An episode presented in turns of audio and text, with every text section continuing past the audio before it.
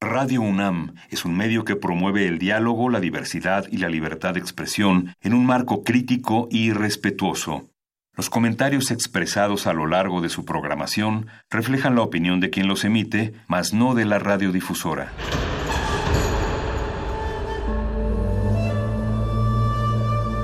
Un templo para la apreciación del ser mediante el sonido. mediante el sonido para nosotros. El sol sale durante la noche. Nuestros gritos llevan la mesura del silencio. Y el descontento está lleno de baile y risas. A todo, incluso a nosotros, nos resistimos. La universidad Ustedes y nosotros somos Resistencia modulada.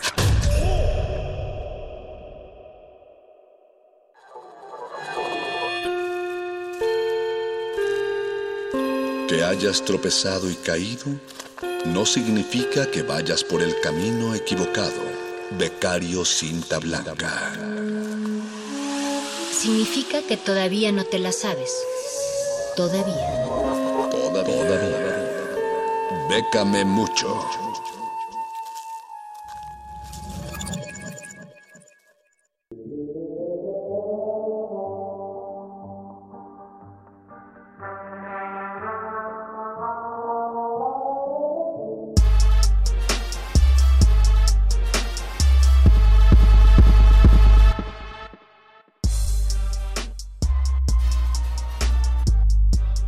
Bienvenida a Resistencia en este miércoles primero de abril del 2020, el primer mes, el primer día del cuarto mes de esta tercera década del siglo XXI. Esta es la voz de Luis Flores del Mal y a nombre de toda la resistencia les damos la bienvenida Esperemos que ustedes se encuentren en la comodidad de la cuarentena. Por favor, no salgan de casa. Si tienen esa oportunidad, no salgan de casa. Es importante que nos mantengamos todos informados, que no difundamos noticias falsas, que cumplamos con las medidas de higiene, lavarnos bien las manos, tener gel antibacterial, procurar siempre permanecer en casa y sobre todo guardar una sana distancia.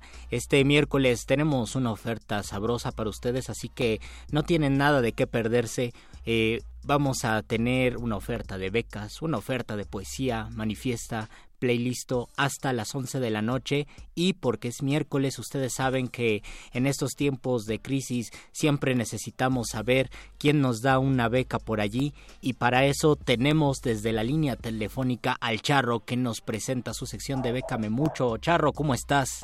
Bien, bien, buenas noches, querido respetable auditorio, audiencia que siempre nos sigue fielmente en esta su sección Chidey, Bécame Mucho. Eh, primero quiero iniciar esta emisión de Bécame Mucho, su sección Chidey, felicitando públicamente a precisamente nuestro compañero Luis Flores, que acaba de resultar beneficiario de la convocatoria.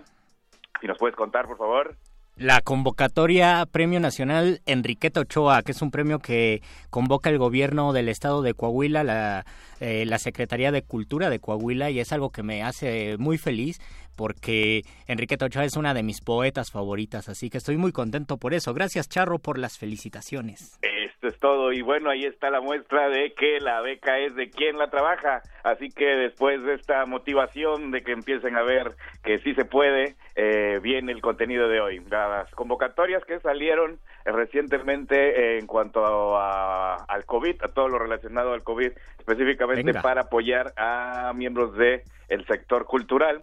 Eh, salió lo que es el programa Contigo en la Distancia, Cultura desde Casa. Emitieron cinco convocatorias que forman parte de este programa, de las cuales una no hay dinero y como aquí somos muy interesadotes, nada más vamos a mencionar las cuatro que sí tienen dinero. La primera es la convocatoria para creadores y artistas. Esta vence el próximo 8 de abril, cabe mencionar que la lanzaron hace una semana, dieron poco más de una semana para esta convocatoria y están eh, dirigiéndola a creadores y artistas profesionales mayores de 22 años con trayectoria de más de tres años residentes en la Ciudad de México, que residentes en el país, en México, y acepta extranjeros siempre que puedan confirmar o demostrar que tienen una residencia oficial en el país. Eh, cabe mencionar para todos aquellos fieles seguidores que esto es una cláusula extraordinaria, ya que siempre que mencionan a extranjeros les piden de residencia permanente o cierta cantidad de años en el país y ahorita con que demuestren que tienen eh, residencia oficial en el país pueden participar si tienen el resto de los requisitos. Deberán presentar en conjunto eh, de tres a cinco materiales, seriados o no, sean sonoros o audiovisuales de temática libre en todas las disciplinas artísticas, eh, producidas con aplicaciones móviles o con software especializado, evidentemente desde su trinchera donde están en cuarentenados y aquellos que sean seleccionados van a recibir una emisión única de 20 mil pesos. Otra de las opciones de contigo en la distancia, donde sí hay chelín, es la de dramaturgia del confinamiento. En este podrán participar dramaturgas y dramaturgos mexicanos, aquí sí lo limita mexicanos, con ejercicio profesional de manera individual. Tendrán que ser mayores de 18 años. El género de la obra es libre. Los temas deberán girar en torno a la emergencia sanitaria mundial y su contexto histórico, por ejemplo, la pandemia, el resguardo familiar, distanciamiento social, etcétera. Los textos deberán ser inéditos y estar escritos en español, además de cumplir ciertos requisitos que pueden checar en las bases completas. La extensión es de 20 a 50 cuartillas y los premios son tercer lugar, 15 mil pesos, segundo lugar, 25 mil pesos y primer lugar, 50 mil pesos. Otra de las convocatorias de contenido en la distancia es la de monólogos de la contingencia. Ah, se me olvidó mencionar esta que pasó. Dramaturgia del confinamiento cierra el próximo 17 de abril. Ahora sí, Monólogos de la contingencia cierra el próximo 29 de abril y está dirigido a actrices y actores con ejercicio profesional de manera individual. El tema, así como la autoría del monólogo, son libres. El género podrá ser dramático, cómico o stand-up. La duración deberá ser de 5 a 15 minutos. Deberán realizar una grabación en video de su trabajo con una toma en cámara fija, la cual podrá realizarse a través de una cámara de video, teléfono, teléfono móvil, tableta, laptop o cualquier otro dispositivo electrónico, evidentemente desde donde estén haciendo su cuarentena, se enviará vía correo electrónico el enlace con eh, directo a YouTube, Vimeo o similar, sea público o de manera privada, en cuyo caso deberán agregar una contraseña si es que lo envían de esa manera. Semanalmente se van a escoger tres personas ganadoras. Los ganadores de cada semana tendrán 10 mil pesos eh, como premio pasarán a la gran final y el ganador de la gran final tendrá otros 10 mil pesos adicionales. Por último, de este programa de Contigo en la Distancia está la convocatoria, la más reciente que salió, ya que nos salieron simultáneamente las cinco, espacios escénicos independientes en resiliencia. Esta última cierra el próximo 30 de abril y está dirigida a compañías constituidas, colectivos de teatro y espacios escénicos independientes con experiencia comprobable de tres años de trabajo común. Los interesados deberán presentar un proyecto de puesta en escena en pequeño formato que sea original o adaptación de una obra de dominio público susceptible de producirse y presentarse a través de estrategias digitales durante el 2020. Todos los detalles de esta convocatoria pueden checarlos a detalle en las bases completas. La duración de los proyectos deberá ser de 45 a 60 minutos y hay un apoyo de hasta 150 mil pesos IVA incluido para diferentes rubros que pueden checarlos. Esta sería la última que salió de este programa Contigo a la Distancia. Asimismo, el gobierno del estado de Veracruz anunció el plan emergente económico para apoyar a las micro, pequeñas y medianas empresas del estado. Eh, emitirán 10 mil créditos de 10 mil pesos cada uno para microempresarios por parte del gobierno del estado sin intereses y con cuatro meses de gracia. La mitad de estos 10 mil créditos serán para comercio formal y la otra mitad para comercio informal. Estos 10 mil créditos se emitirán una vez que ya no haya más de los 80 mil créditos asignados desde la federación. Estos 80 mil créditos también serán la mitad para comercio formal y la mitad para comercio informal, pero estos van por un monto de 25 mil pesos cada uno. Pero estos y otros detalles ya están publicados en Lecharre en Facebook, además del Beca de Mucho de Facebook, así como en las redes sociales de Resistencia Modulada, que ya las conocen, Twitter arroba R modulada, Facebook Resistencia Modulada. Mientras tanto, los dejamos con una canción dedicada especialmente para Luis Flores, beneficiario de esta convocatoria concurso nacional de poesía Enriqueta Ochoa, que nos enorgullece mucho, Atoms for Peace, The Falls, y nos escuchamos la próxima semana con más opciones en donde pueden aplicar mexicanos porque la beca es de quien la trabaja. Muchas gracias, Charro. Un abrazote y qué buenas noticias nos has dado. Vamos a escuchar esta rola y la voy a disfrutar mucho. Chidey. Abrazote.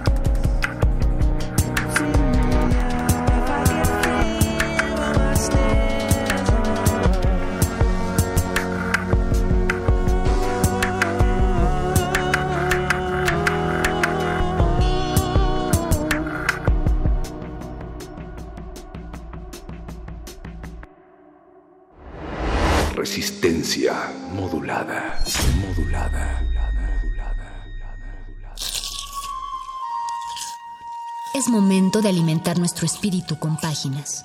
Las letras son la botana del alma.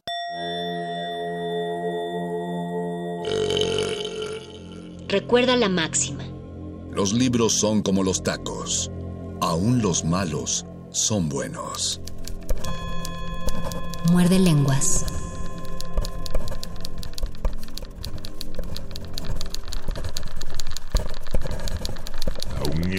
Muerde lenguas. Muerde lenguas. Muerde lenguas. Muerde lenguas.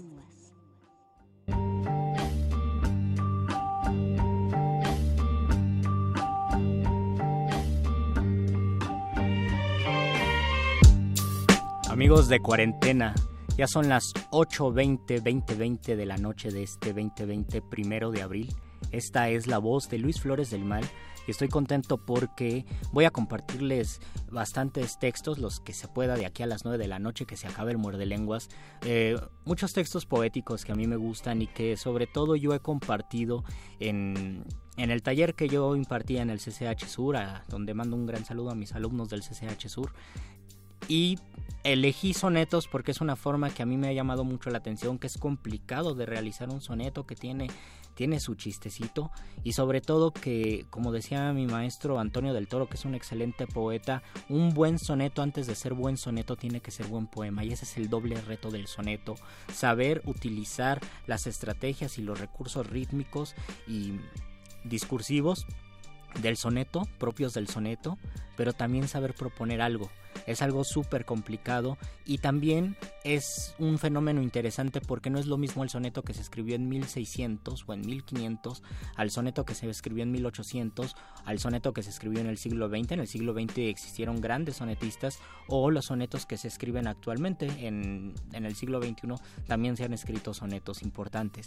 Antes de entrar quiero mandar un saludo a Ikel Breyer porque nos dice que tendríamos que leer Cuando deba morir de mi libronte, espero que se diga así.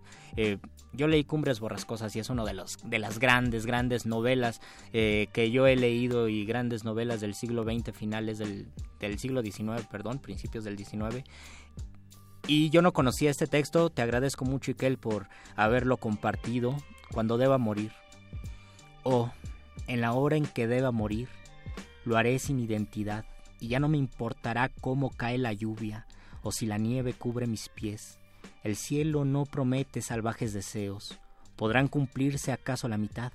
El infierno y sus amenazas, con sus inextinguibles brasas, jamás someterá esta voluntad.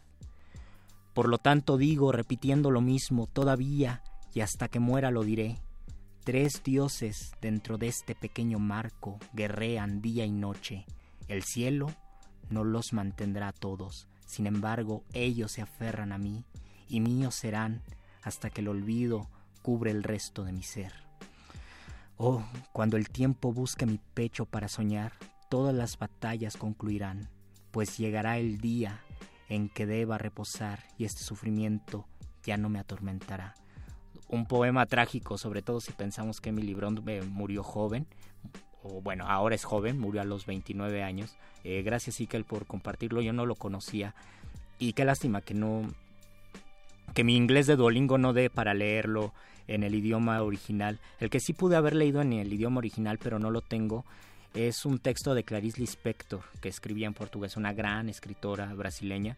Eh, apenas lo conocí hace unos pocos días y y me dio gusto conocerlo, entonces les comparto este texto que también sé que les va a gustar y que habla sobre encontrarnos eh, de una manera real con nosotros mismos. Hay un, yo pienso que hay guiños al misticismo por esta razón de ser auténticos, de querer separarnos del ego. Tal vez hay una hay un guiño al, al pensamiento oriental de separarnos de este yo pequeño cerebral que nos hace tener una imagen, que nos hace buscar fama, que nos hace buscar aprobación del mundo que nos rodea y realmente ser lo que nosotros realmente queremos ser.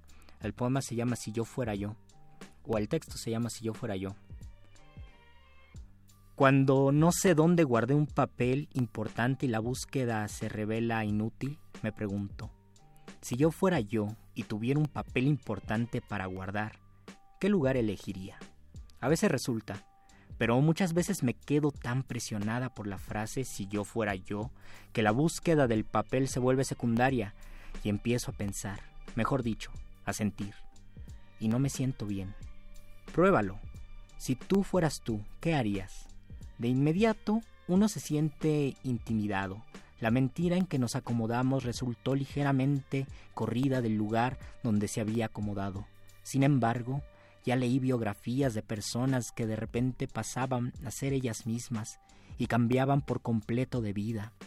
Creo que si yo fuera realmente yo, los amigos no me saludarían en la calle, porque incluso mi fisonomía estaría cambiada. ¿Cómo? No sé. La mitad de las cosas que yo haría si fuera yo, no las puedo contar. Creo, por ejemplo, que por cierto motivo acabaría presa en la cárcel, y si yo fuera yo daría todo lo que es mío y confiaría el futuro al futuro. Si yo fuera yo, parece representar nuestro mayor peligro al vivir, parece la entrada nueva a lo desconocido, pero tengo la intuición de que pasadas las primeras llamadas locuras de la fiesta, que sería tendríamos al final la experiencia del mundo. Bien sé, experimentaríamos finalmente a pleno el dolor del mundo, y nuestro dolor aquel que aprendimos a no sentir, pero también seríamos a veces invadidos por un éxtasis de alegría pura y legítima que no logro adivinar. No, creo que ya estoy de algún modo adivinándola, porque me sentí sonriendo, y también sentí una especie de pudor, el que se tiene ante lo que es muy grande. Es un texto maravilloso de Clarice Lispector. Búsquenlo en portugués, si eu fosse eu. Eh, yo, lo, yo lo escuché en, en YouTube, a mí me encantó. En algún canal donde comparten poesía brasileña y donde eh, donde comparten poesía brasileña leída por alumnos, yo me imagino, personas que les gusta la literatura en Brasil y es una, es una delicia. A mí me gusta mucho el portugués, me gusta mucho la, la variante brasileña que dentro de esa variante existe o contempla muchísimas otras. Para entrar al soneto, que es para lo que nos compete en este momento, Primero que nada tenemos que decir que un soneto mayoritariamente o cuando se empezó a escribir se escribían en decasílabos, que era un metro, una medida de verso eh, proveniente de la cultura italiana. Entonces los primeros sonetos que se escribieron en italiano o en toscano específicamente se escribían en versos en decasilábicos. Ustedes han escuchado, por ejemplo, la canción Hablando de mujeres y traiciones es una canción en decasilábica. O han escuchado la de Te vas porque yo quiero que te vayas, es otra canción en decasilábica. Muchas de las frases que decimos por ejemplo, este verso, esta idea, y muchas de las frases que decimos, eso es un endecasílabo. Entonces hay una tendencia natural de endecasilabizar cuando hablamos. Y esta tendencia yo la recuerdo eh, cuando me subo al metro y de repente los vendedores del metro dicen algo y suenan endecasílabos. Hace algún tiempo yo escribí esos endecasílabos en una en un cuadernito, cada vez que se subió un vendedor del metro, escribía en un cuadernito los endecasílabos que iban saliendo.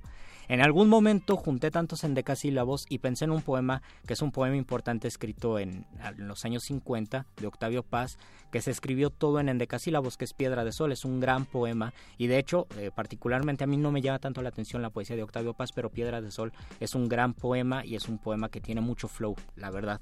Bueno, ayer cumplió años, hubiera cumplido años Octavio Paz, hubiera cumplido 106 años. Entonces, independientemente de, las polémicas, quiero compartirles una combinación de las endecasílabos de los vendedores del metro y Piedra de Sol, el poema de Octavio Paz, una especie de combinación, a ver qué les parece. Los versos más llegadores obviamente son de los vagoneros del metro.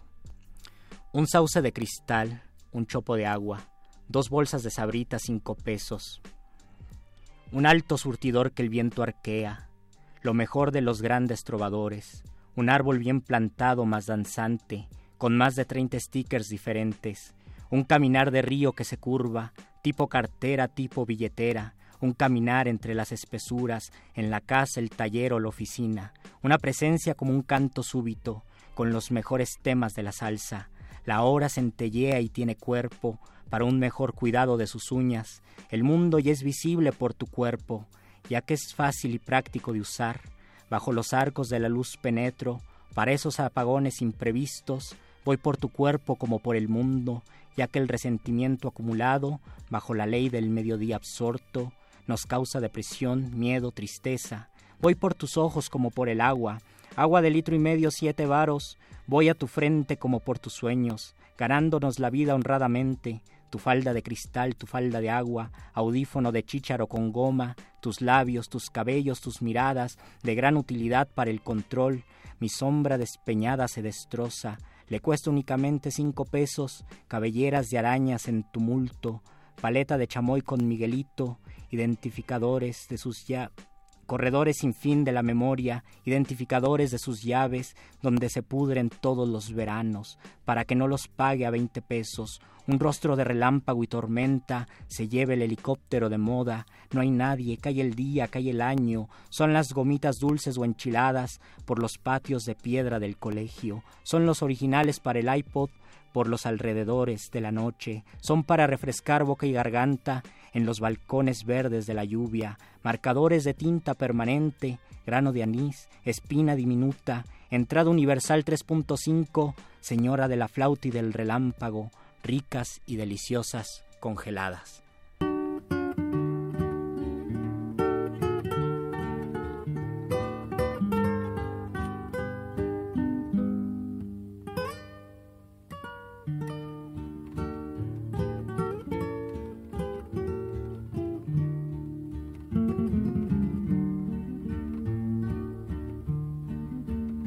Ya me canso de llorar no amanece. Ya no sé si maldecirte o por ti rezar. Tengo miedo de buscarte y de encontrarte. Donde me aseguran mis amigos que te va. Hay momentos en que quisiera mejor rajarme y arrancarme y a los clavos de mi penar. Pero mis ojos se mueren sin mirar tus ojos y mi cariño con la aurora te vuelve a esperar. Y agarraste por tu cuenta la parranda.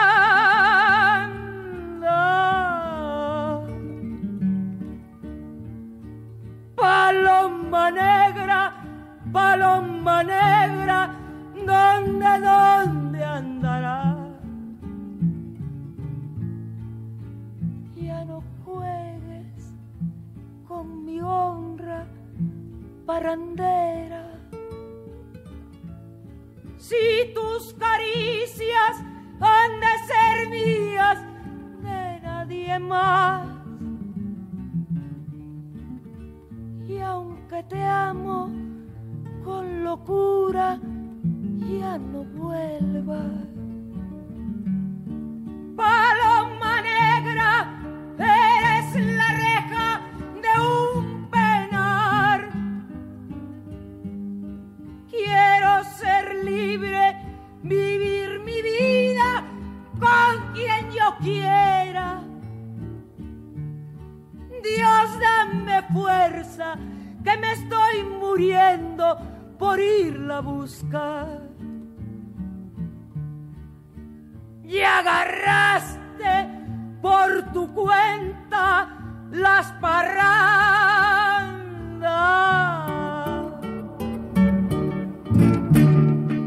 Saunieledro muerde lenguas. Guas, guas, guas, guas. Muerde lenguas. Muerde lenguas. Muerde lenguas.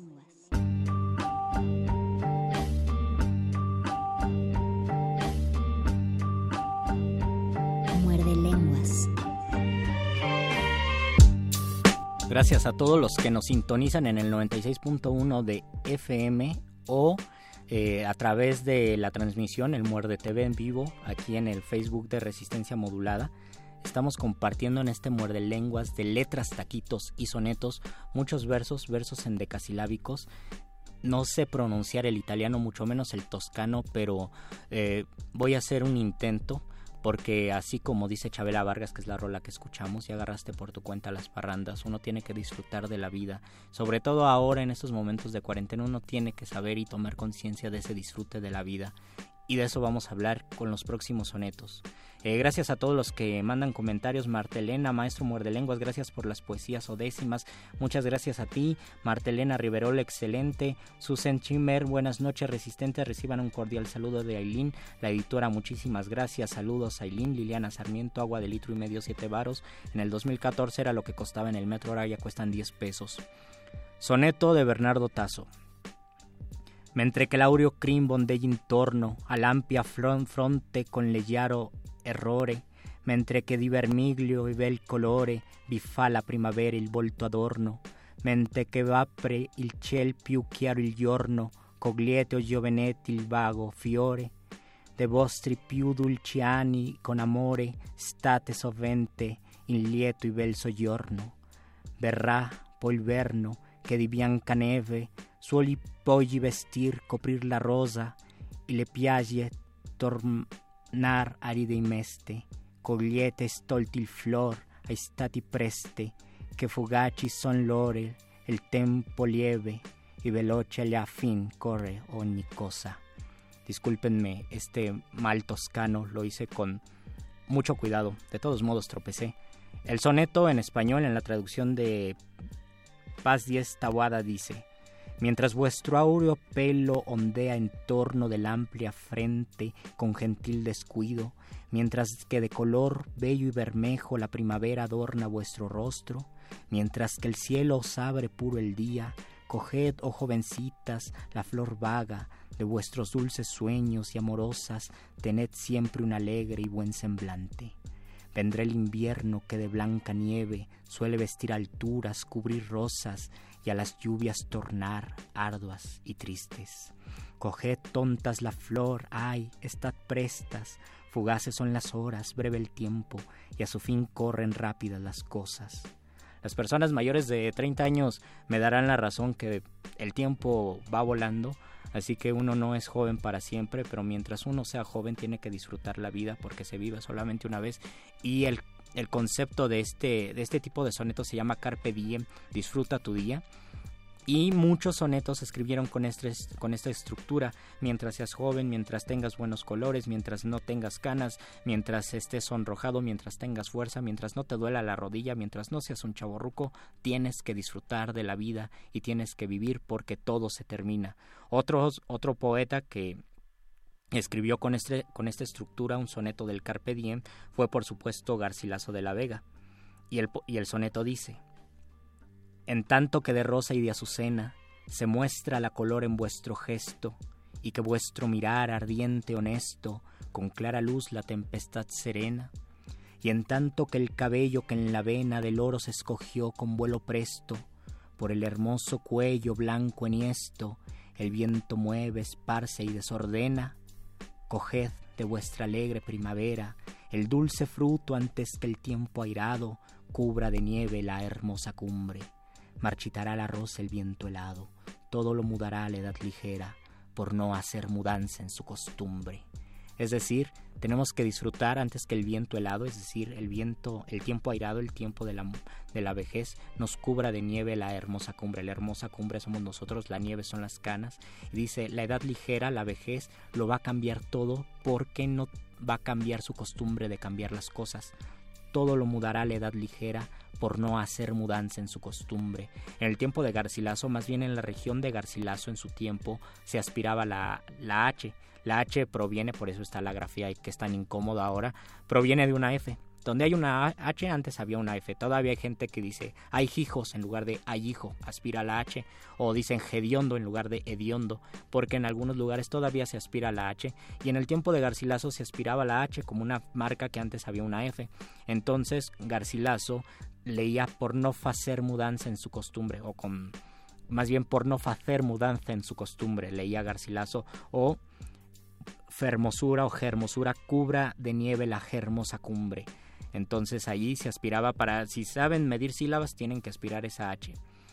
Después, unos años después, Góngora escribió su Carpe Diem, que dice, Mientras por competir con tu cabello, oro bruñido, el sol relumbra en vano, mientras con menosprecio en medio el llano mira tu blanca frente lilio bello, mientras a cada labio por cogello siguen más ojos que el clavel temprano, y mientras triunfa con desdén lozano de luciente cristal tu gentil cuello, goza cuello, cabello, labio y frente, antes que lo que fue en tu edad dorada, oro, lilio, clavel, cristal luciente, no solo en plata o viola troncada se vuelva, mas tú y ello juntamente, en tierra, en humo, en polvo, en sombra, en nada.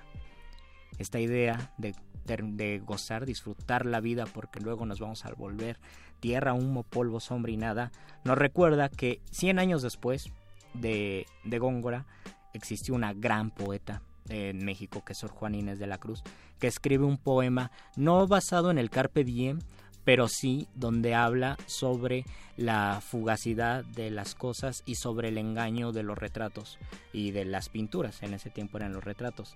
Ella escribe, este que ves, engaño colorido, que del arte ostentando los primores, con falsos silogismos de colores, es cauteloso engaño del sentido. Este en quien la lisonja ha pretendido excusar de los años los horrores y venciendo del tiempo los rigores, triunfar de la vejez y del olvido, es un vano artificio del cuidado, es una flor al viento delicada, es un resguardo inútil para el hado, es una necia diligencia errada, es un afán caduco y bien mirado, es cadáver, es polvo, es sombra, es nada. Fíjense, el soneto de Góngora termina en tierra, en humo, en polvo, en sombra, en nada, y el de Sor Juana, haciendo un guiño a esa estructura, es cadáver, es polvo, es hombre, es nada. Obviamente, a lo que se refiere Sor Juana es al retrato y es al engaño colorido del retrato. Uno creo que tiene que leer, cada vez que uno publica una foto en, Instagram, tiene que leer y recordar el engaño colorido de Sor Juana y pensar, si aquí estuviera Sor Juana, diría, esto es un engaño colorido, hay que disfrutar la vida, está bien compartir las fotos, pero también hay que tener la presencia, tener presente el pensamiento que todo lo que compartimos en realidad es un vano artificio del cuidado, es cadáver, es polvo, es sombra, es nada. Otro de los tópicos, en esta primera parte y en la segunda leemos sonetos modernos, eh, otro de los tópicos es el vanitas vanitatis, me parece que se dice, y si alguien sabe latín que me corrija, y el tempus fugi. Todo es eh, todo, todo el tiempo pasa de manera muy fugaz, entonces los que tenemos ahora treinta y tantos, un día vamos a ser viejos y ni siquiera nos vamos a dar cuenta porque de eso, de eso se trata la vida, todo va muy rápido, entonces todo lo que es vanidad de vanidades no tiene ninguna ninguna relevancia real en nuestras vidas por más que queramos permanecer jóvenes. Y esta es la imagen y creo que todos cuando nos subimos a las micros vemos que alguien que se sube a vendernos chocolates nos dice la rosa más hermosa se marchita y esta idea de la rosa más hermosa ha existido en, en la poesía y en la tradición poética durante muchos años y la comparación de la rosa con la fugacidad de la vida ha sido objeto poético en muchos escritores. Por ejemplo, en Góngora, Ayer naciste y morirás mañana, para tan breve ser quien te dio vida, para vivir tan poco estás lucida y para ser no ser nada estás lozana. Si, si te engañó tu hermosura vana, bien presto la verás desvanecida, porque en tu hermosura esté escondida la ocasión de morir muerte temprana. Cuando te corte la robusta mano, ley de la agricultura permitida, grosero aliento acabará tu suerte no salgas, que te aguarda algún tirano, dilata tu nacer para tu vida, que anticipas tu ser para tu muerte. Ahora veamos cómo lo resuelve uno de sus compas, uno de los, bueno, de los enemigos de Góngora, que era don Francisco de Quevedo y Villegas. Él habla sobre, sobre las representaciones de la rosa y sobre esta fugacidad, dice el soneto.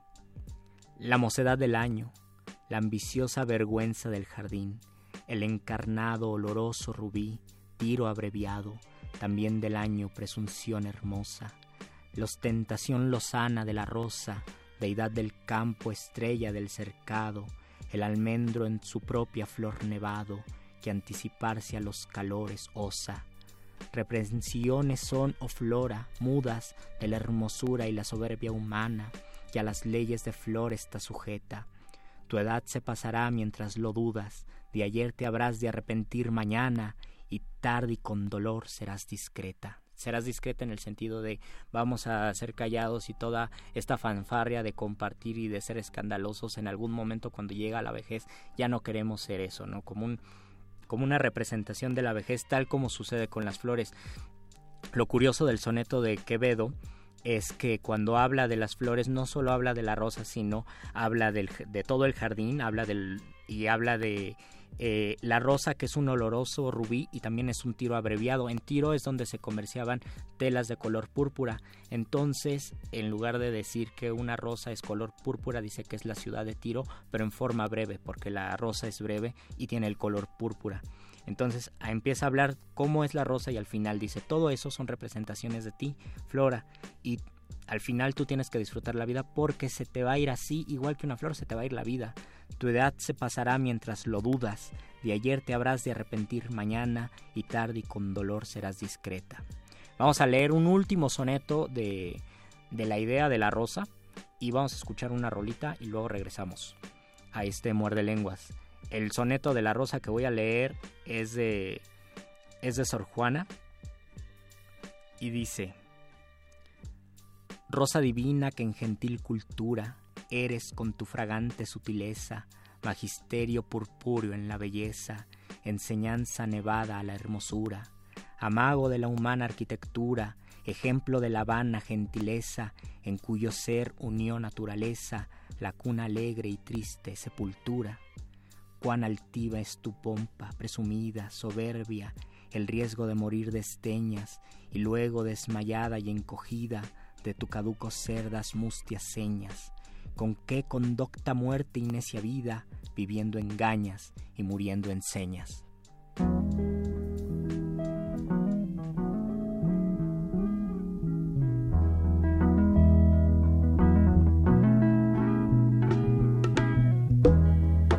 Não quero mais conversa com quem não tem amor. Gente certa é gente aberta. Se o amor chamar, eu vou. Pode ser muito bonito o mar, o sol e a flor. Mas se não abrir comigo, não vou, não vou. as pessoas que caminham, seja lá pra onde for. É uma gente que é tão minha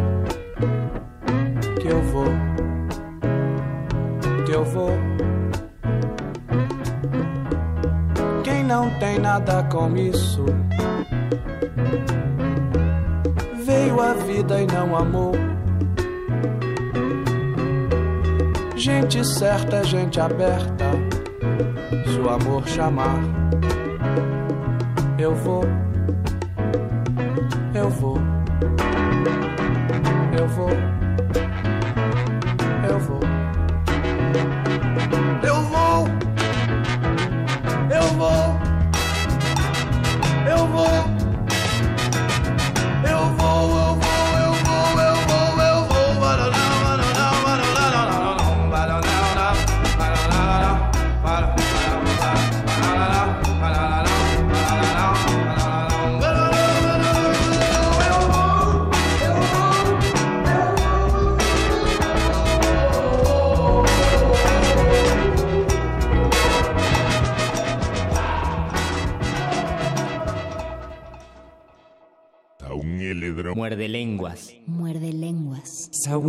Muerde, muerde lenguas. Guas, guas, guas, guas.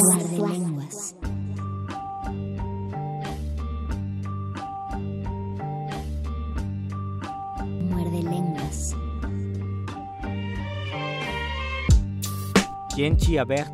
Escuchamos de Erasmo Carlos. Muchas gracias, Boys, por tu selección musical. Nos pregunta Lalo Nájera. Saludos, Lalo. ¿Qué recomendamos para un corazón atormentado? Yo les decía antes eh, durante la canción que deberíamos leer a Borges porque Borges es un escritor, sobre todo en los cuentos, para mí la impresión que me da es un escritor que nos ayuda a aceptar una modesta condición humana y eso es muy importante. Eh, en ese sentido, pero con un estilo completamente diferente, también están los poemas humanos o los heraldos negros de de César Vallejo, que es igual, es una lectura muy recomendada. Ahora, para conocer la naturaleza del amor, yo siempre recomiendo... Eh, siempre recomiendo El collar de la paloma de Ibn de Córdoba, que es un, es un texto de amor escrito en el siglo de oro árabe, a principios del siglo XI más o menos, de mil, no sé, siglo X, siglo XI, en España, cuando España estaba eh, cuando en España vivían árabes. Entonces El collar de la paloma es un texto delicioso sobre el amor. Y Liliana Sarmiento, saludos, dice que el ruiseñor y la rosa también coincido. Antes de pasar a los sonetos... Eh, a los sonetos modernos, vamos a leer un último de Sor Juana porque acabo de destrozar, en la semana pasada destrocé el de Esta tarde mi bien cuando te hablaba y ahora me equivoqué en una, en una letrita, no, no fue muy grave, pero sí, perdóname Sor Juana, Así que vamos a leer el poema de la indecisión que es maravilloso. Al que ingrato me deja, busco amante. Al que amante me sigue, dejo ingrata. Constante adoro a quien mi amor maltrata. Maltrato a quien mi amor busca constante. Al que trato de amor hallo diamante.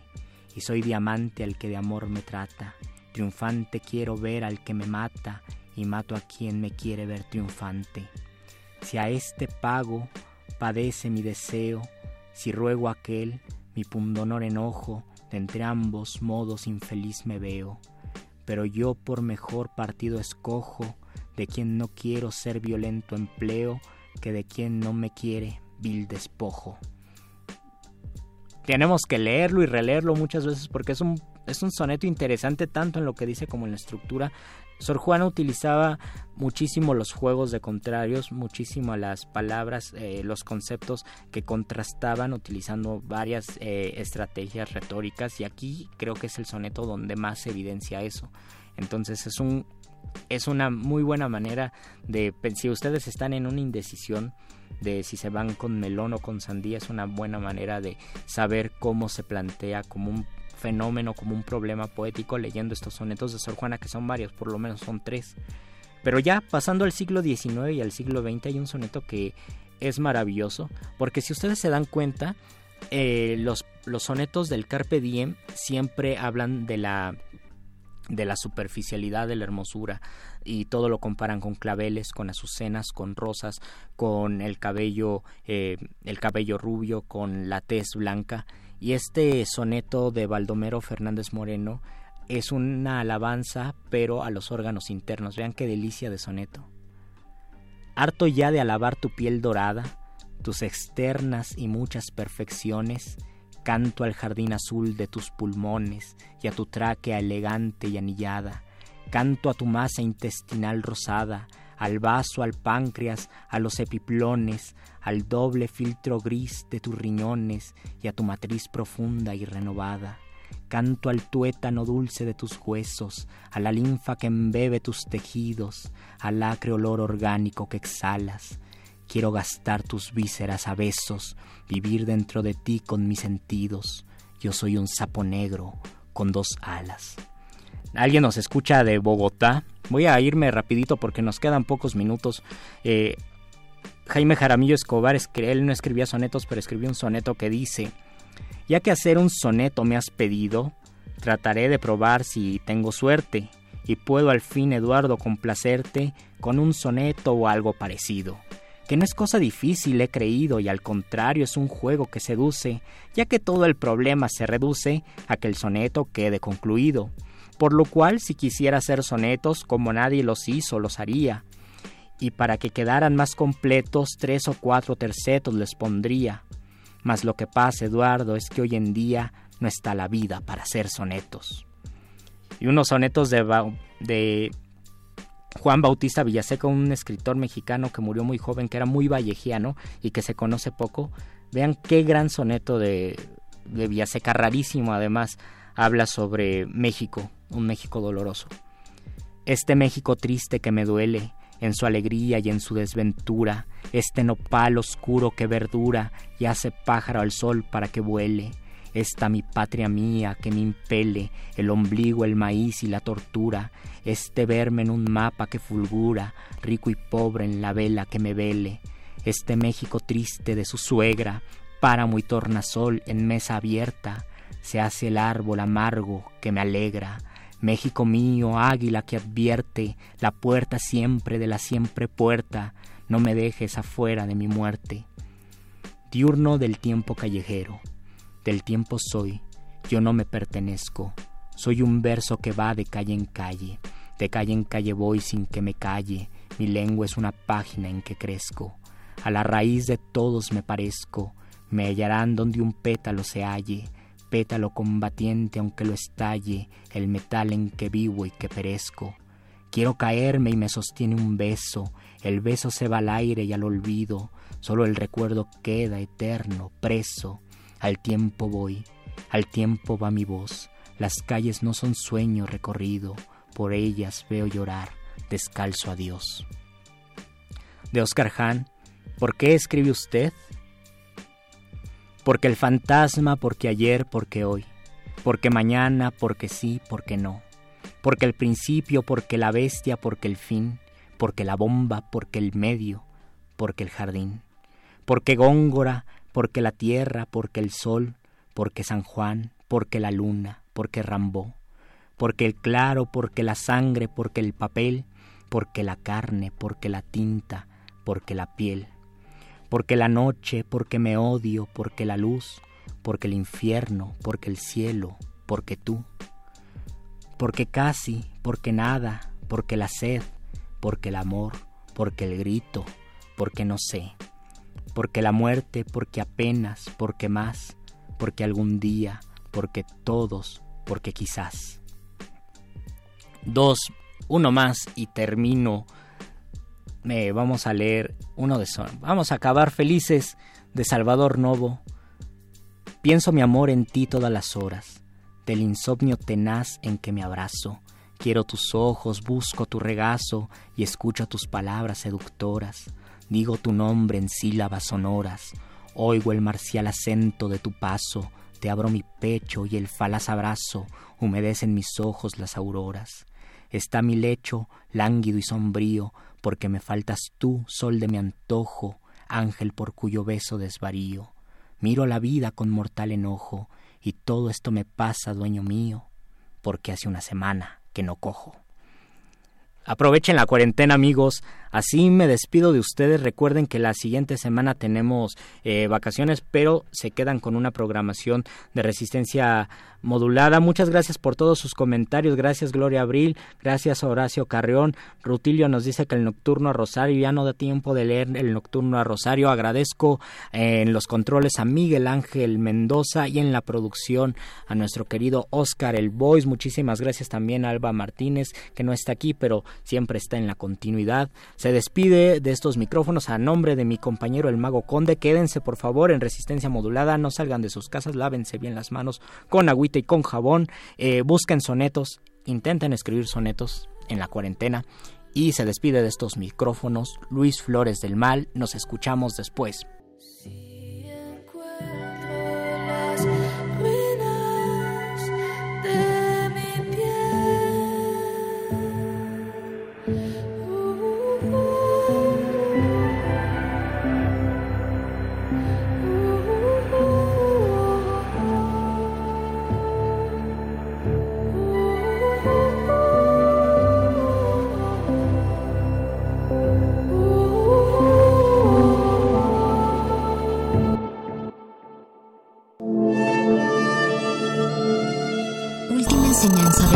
todos resistimos. El dinero no compra la felicidad. Pero... Partido la rebeldía indomable de miles. No nos va a detener. No va a haber paso atrás. Resistencia modulada.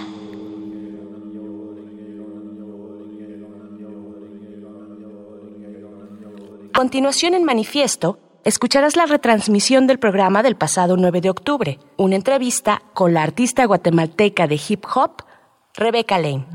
Un individuo puede resistir casi tanto como un colectivo, pero el colectivo no resiste sin los individuos. Manifiesto.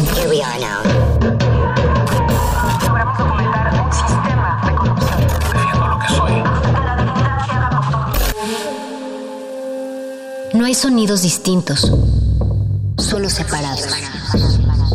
Tu cuerpo es una revolución. Manifiéstate.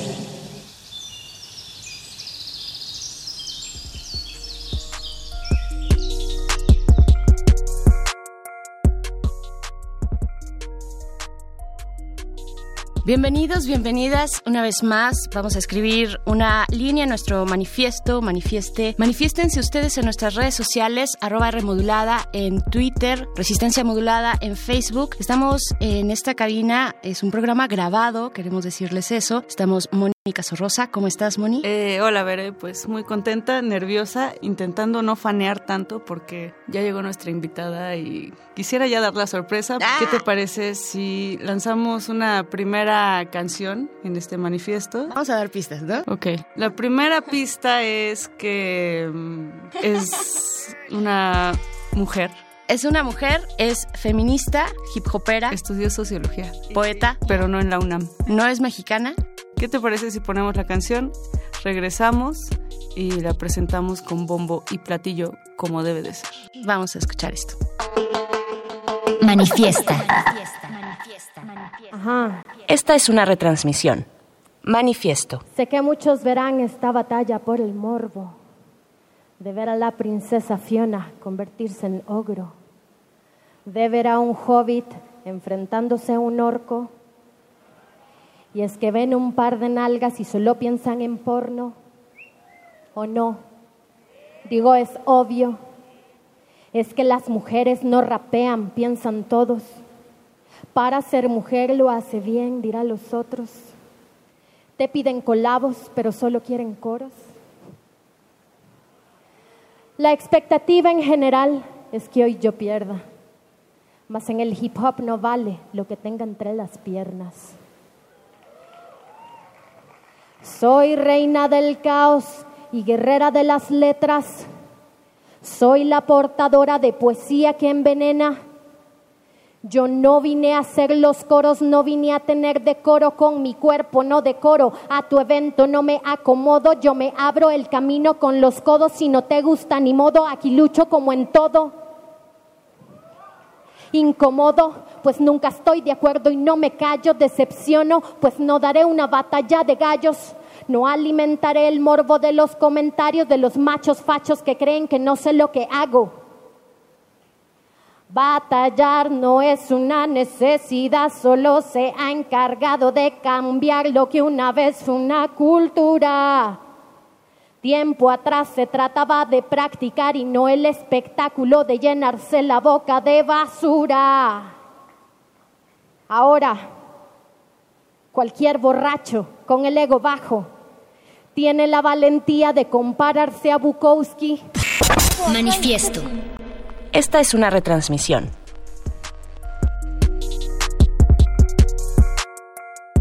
De esta forma regresamos a Manifieste del día de hoy. Como bien mencionas, Bere, esto es un programa grabado, pero la Bere y la Moni del pasado están muy contentas y estoy segura que también las del futuro están contentas porque está con nosotras ya en esta cabina de Radio UNAM, Rebeca Lane.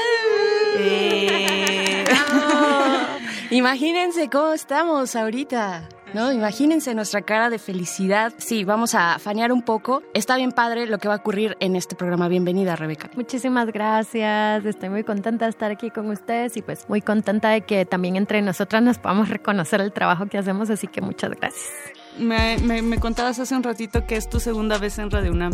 Sí, fíjate que vine hace, no me recuerdo cuándo estuve acá, pero fue hace dos o tres años que participé en Secretos de Sócrates y estuve haciendo pues varias entrevistas. Eh, una de ellas fue aquí en Radio UNAM, vine con Danger para contarles un poco acerca del evento que tuvimos entonces, que si no han visto la batalla, ah, por favor vayan a verla si quieren disfrutar un ratito. Ay, qué chido, sí, sí, sí, ¿dónde podemos? Bueno, ahorita nos das como todas esas coordenadas también para aquellos, aquellas que están por ahí escuchando de pronto debajo de una piedra que no te conocen. ya ven, estamos faneando, estamos empezando a fanear. pero, pero para que para que nos vayamos poniendo como en la misma sintonía, eh, Moni, pues qué decir, qué decir de Rebeca Lane Uf, o sea, eh, es poeta, es hip hopera, ya lo decíamos, estudiaste sociología, eres una de las voces feministas más chidas de la región, de América Latina, y ya estoy otra vez faneando, pero eh, seguramente si tú miras hacia atrás, Rebeca, y ves todo este recorrido tuyo y también de tu colectiva, ¿no? De, muchas otras mujeres que están adelante, atrás, a un lado de ti, ¿no? O sea, este, en, la música y en el feminismo, pues habrás visto toda, todo este gran crecimiento, ¿no? Que ha tenido el movimiento feminista. Así, si volteas tantito para atrás y te ves ahora en este momento, ¿qué puedes decir de todo el camino recorrido? Pues ha, ha sido realmente muy bonito. Yo cuando empecé a cantar en el 2012, realmente habíamos muy pocas raperas que nos denomináramos feministas. ¿Sabes? Habían varias raperas, pero muchas todavía le tenían miedito la palabra o no querían exponerse, digamos, dentro de la cultura hip hop a abiertamente decir yo soy esto porque sabemos que es un espacio a veces muy hostil, eh, no solo para las mujeres, sino sobre todo para las mujeres feministas. Entonces yo creo que fue cuando yo, el, de hecho el primer país al que yo salí fue México, porque, y además yo tenía grabadas como tres canciones Y yo no, de verdad no había grabado mucho, pero era de las pocas que en una canción había puesto yo soy feminista, ¿verdad? Y yo creo que eh, en ese momento, en el 2012, fue muy importante porque también hubo muchas voces en muchos lugares que a través del rap empezaron a decir nosotras somos feministas, estas son nuestras luchas y creo que estábamos hablando por un momento y fue como un boom, diría yo, de un movimiento feminista urbano en, en América Latina, ¿no? Porque realmente han habido movimientos de mujeres campesinas, movimientos de mujeres del área rural que han estado activas durante todo este tiempo. Sin embargo, eh, hay que decir que las mujeres urbanas hemos tenido acceso a una visibilidad mucho más,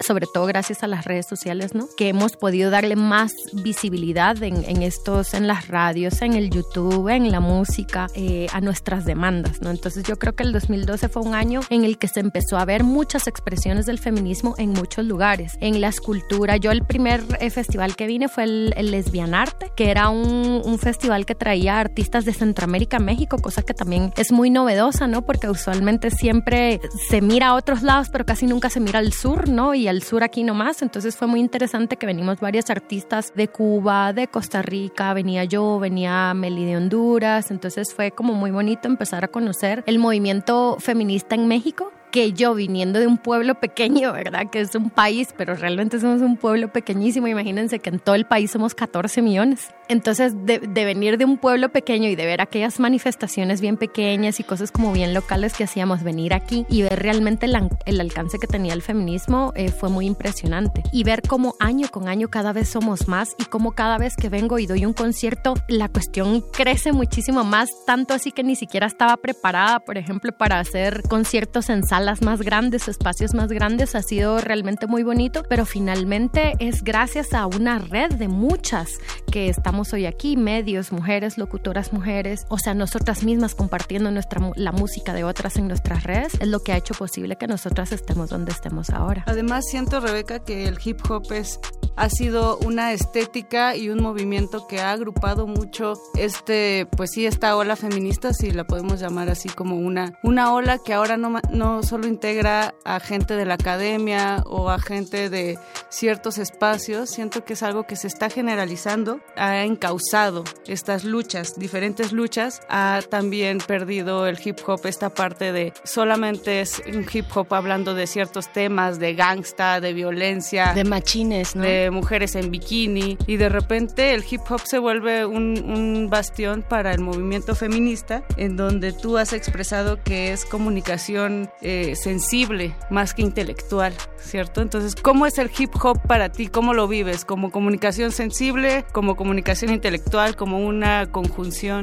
Pues para mí es importante, digamos, hacerlo desde el lado de la sensibilidad, porque yo creo que mm, estamos en un nivel donde intelectualizamos todo, ¿verdad? Incluso en estos momentos, que es algo que no pasaba hace algunos años, tú puedes no hablar con una persona que tenés frente a ti porque su postura teórica es diferente a la tuya. Y a mí eso me parece como muy preocupante porque estamos perdiendo una dimensión humana de comunicación, de empatía, de entendimiento dentro de los feminismos muy fuertes. O sea, estamos en, en ciertos momentos donde hay una línea divisoria. O estás en pro, o estás en contra, o estás conmigo, o estás contra mí. Entonces, para mí sí que es muy importante que, que desde la música y desde el arte siempre apelemos a la emocionalidad, que apelemos a, a comunicar sentimientos, a sentimientos que sean en, en la mayor capacidad que tengamos de hacerlo, hacerlos universales. Es decir, yo estoy hablando a ti de mi corazón a tu corazón, porque compartimos una misma lucha. Hay ciertas cosas en las que no estamos de acuerdo, pero para mí eso no debiera significar que tengamos que tener una lucha a muerte, que tengamos que destruirnos y hablar mal una de la otra, que tengamos que hacer post en Facebook o, tweets para insultarnos unos con otros porque tú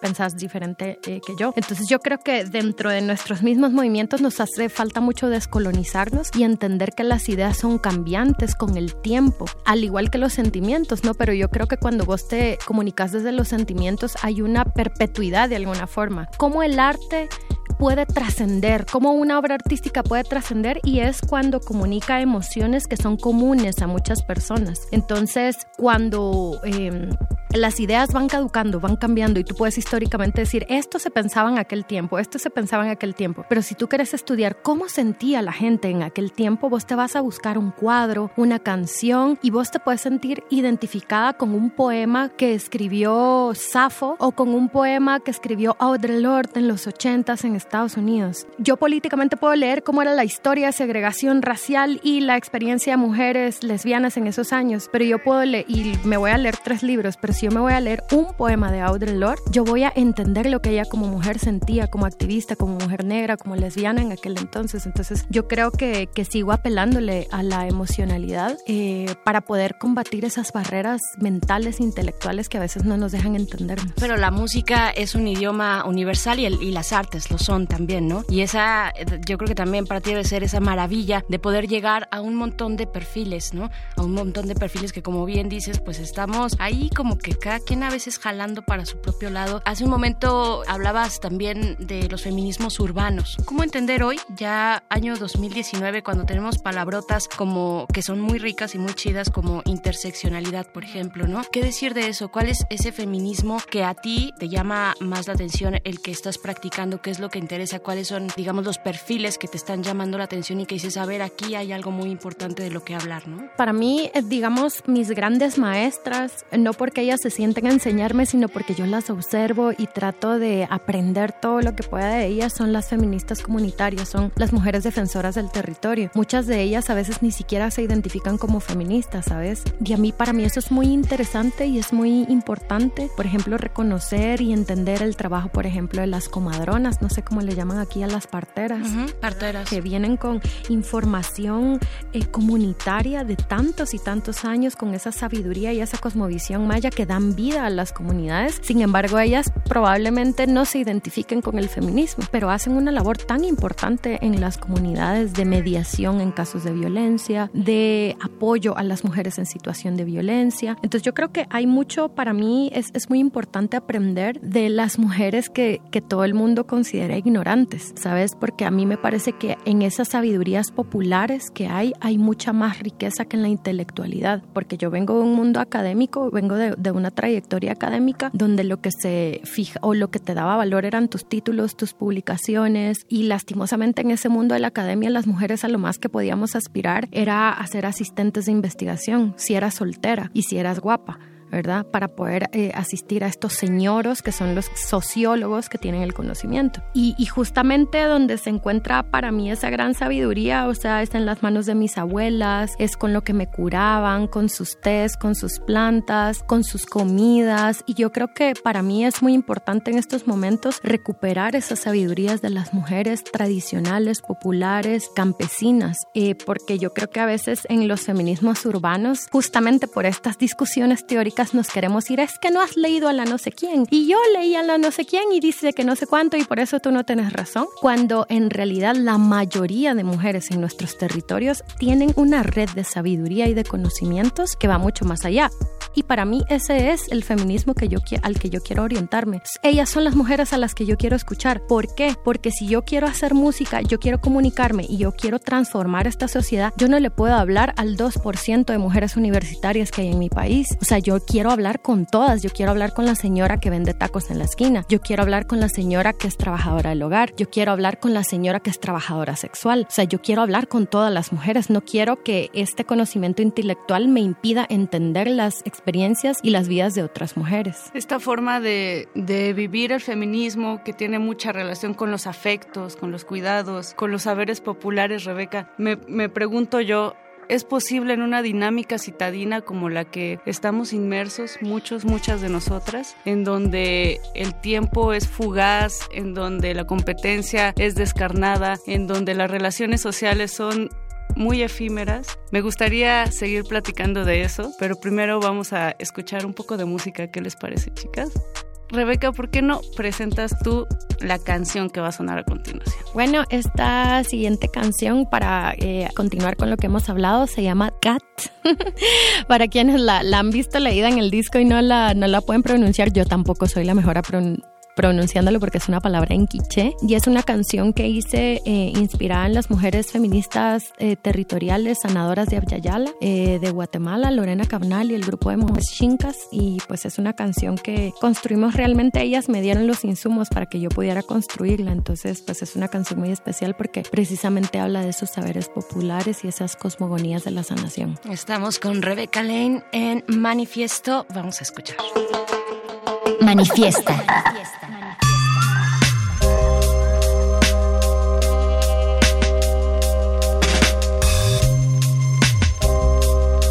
que ser mujer eh, feminista comunitaria es una transgresión. Es una transgresión porque rompe el prototipo de mujer tradicional indígena y te pone a traer también elementos de un análisis profundo de la vida con la energía vital de las ancestras, de las mujeres que caminan con mujeres, las sanadoras que usan sus poderes, de las que tejen con su energía de selva, las que convocan libertad con su palabra, las que convocan la defensa de los cuerpos, las que unifican la energía de Abyayala, el agua, la tierra, el cielo, el fuego. Las que caminan entre valles y montañas, las que escuchan el espíritu del río, las que nacen con el sol cada mañana y siguen vivas a pesar del genocidio. La sabiduría, la red de la vida, la energía que transforma odio en alegría, la valentía de mujeres combativas, la fuerza que da equilibrio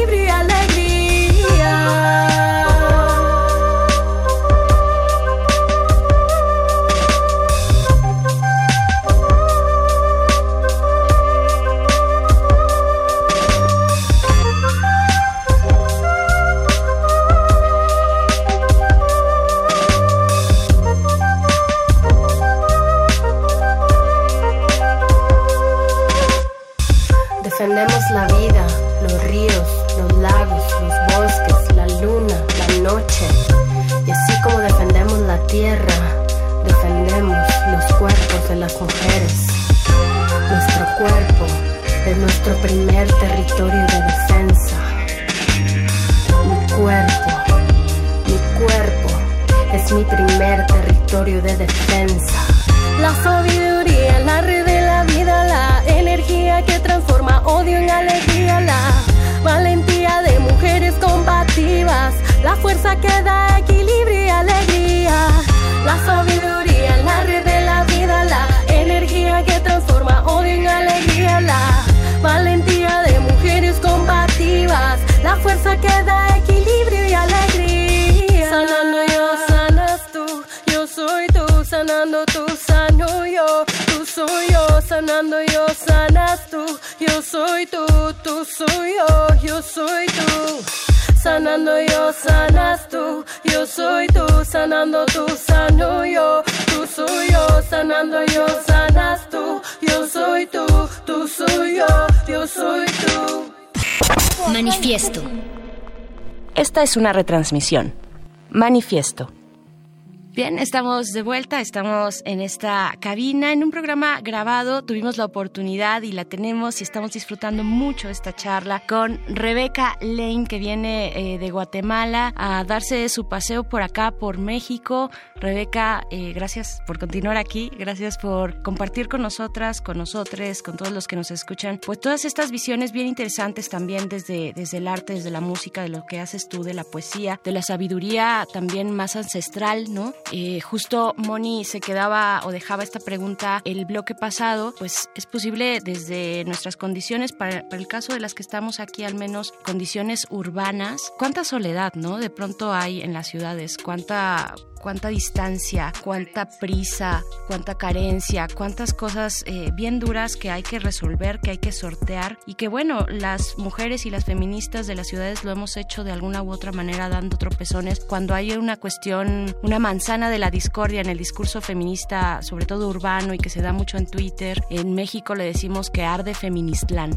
¿no? No sé. pasa cada rato además. Pasa cada Yo lo leo todo porque yo la sigo un montón que yo no sabía, ¿sabes? Yo la seguía y luego veo, ay, esta está peleando con esta y esta con esta y esta hora piensa así, esta hora sí, sí. Lo veo arder.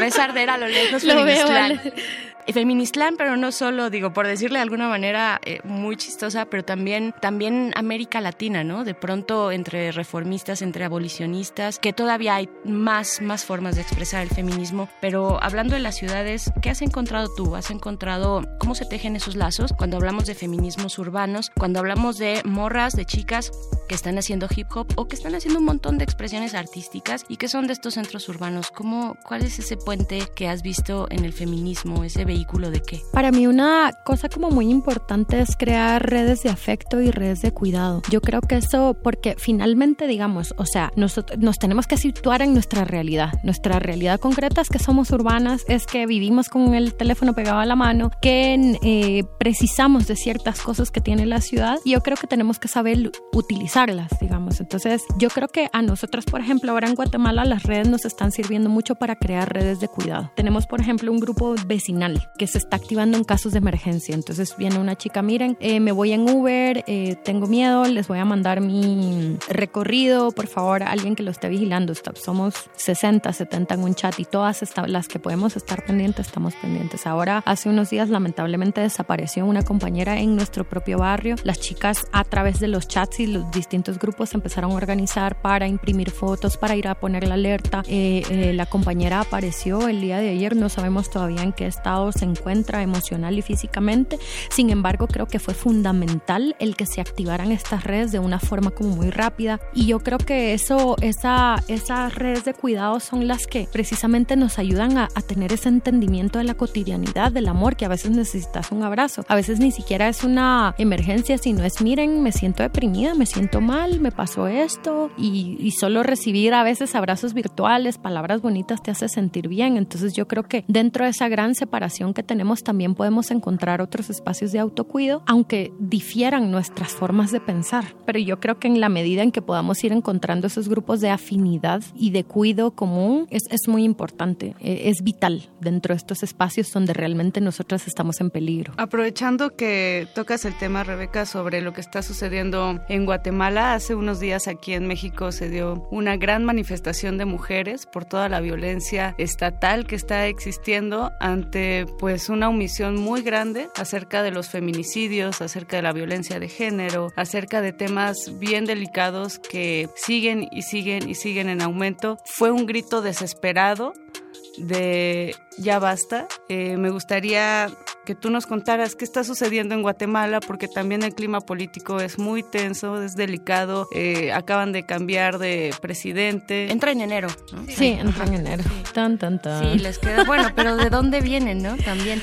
Ufa, sí. Bueno, mira, realmente estamos en un, un momento político como muy difícil, muy triste, muy duro. A partir del 2015 que hubo movilizaciones ciudadanas muy grandes que lograron que se llevara a investigación y que fueran desistidos de su cargo el presidente y la vicepresidenta de aquel entonces, ha habido una ofensiva por parte de lo que nosotros le llamamos el pacto de corruptos, digamos que es una conjunción entre eh, ejército, empresarios y agentes del Estado, digamos, ¿verdad? Que han cooptado el Estado para generar eh, redes de corrupción, para rearticular, digamos, la CICIG fue una misión de Naciones Unidas que estuvo funcionando durante 10 años en Guatemala y tras varios años de investigación lograron desarticular varias de estas Bueno, ¿qué es lo que pasa? Que, ellos eh, rápidamente se articulan nuevamente y buscan de qué forma poder eh, revertir, y no solo revertir, sino captar más espacio del que ya tenían a partir del 2015 y tanto el presidente saliente como el presidente que entran son de alguna forma la culminación del el triunfo del pacto de corruptos. Se sacó de forma muy espuria, muy ilegal a, a la CICIG antes de tiempo. Tel Maldana, quien fue fiscal general del de, MP durante varios, digamos, donde salieron las investigaciones más fuertes, iba a una candidatura a la presidencia. Se le giró una orden de captura por una investigación realmente inventada. Se está amenazada de muerte, o sea, ella actualmente no puede poner un pie en Guatemala porque o la matan o la capturan, digamos, y de forma ilegal, digamos, ¿verdad? Pero como los que están en el poder dicen que ellos sí tienen la razón, pues lo van a hacer.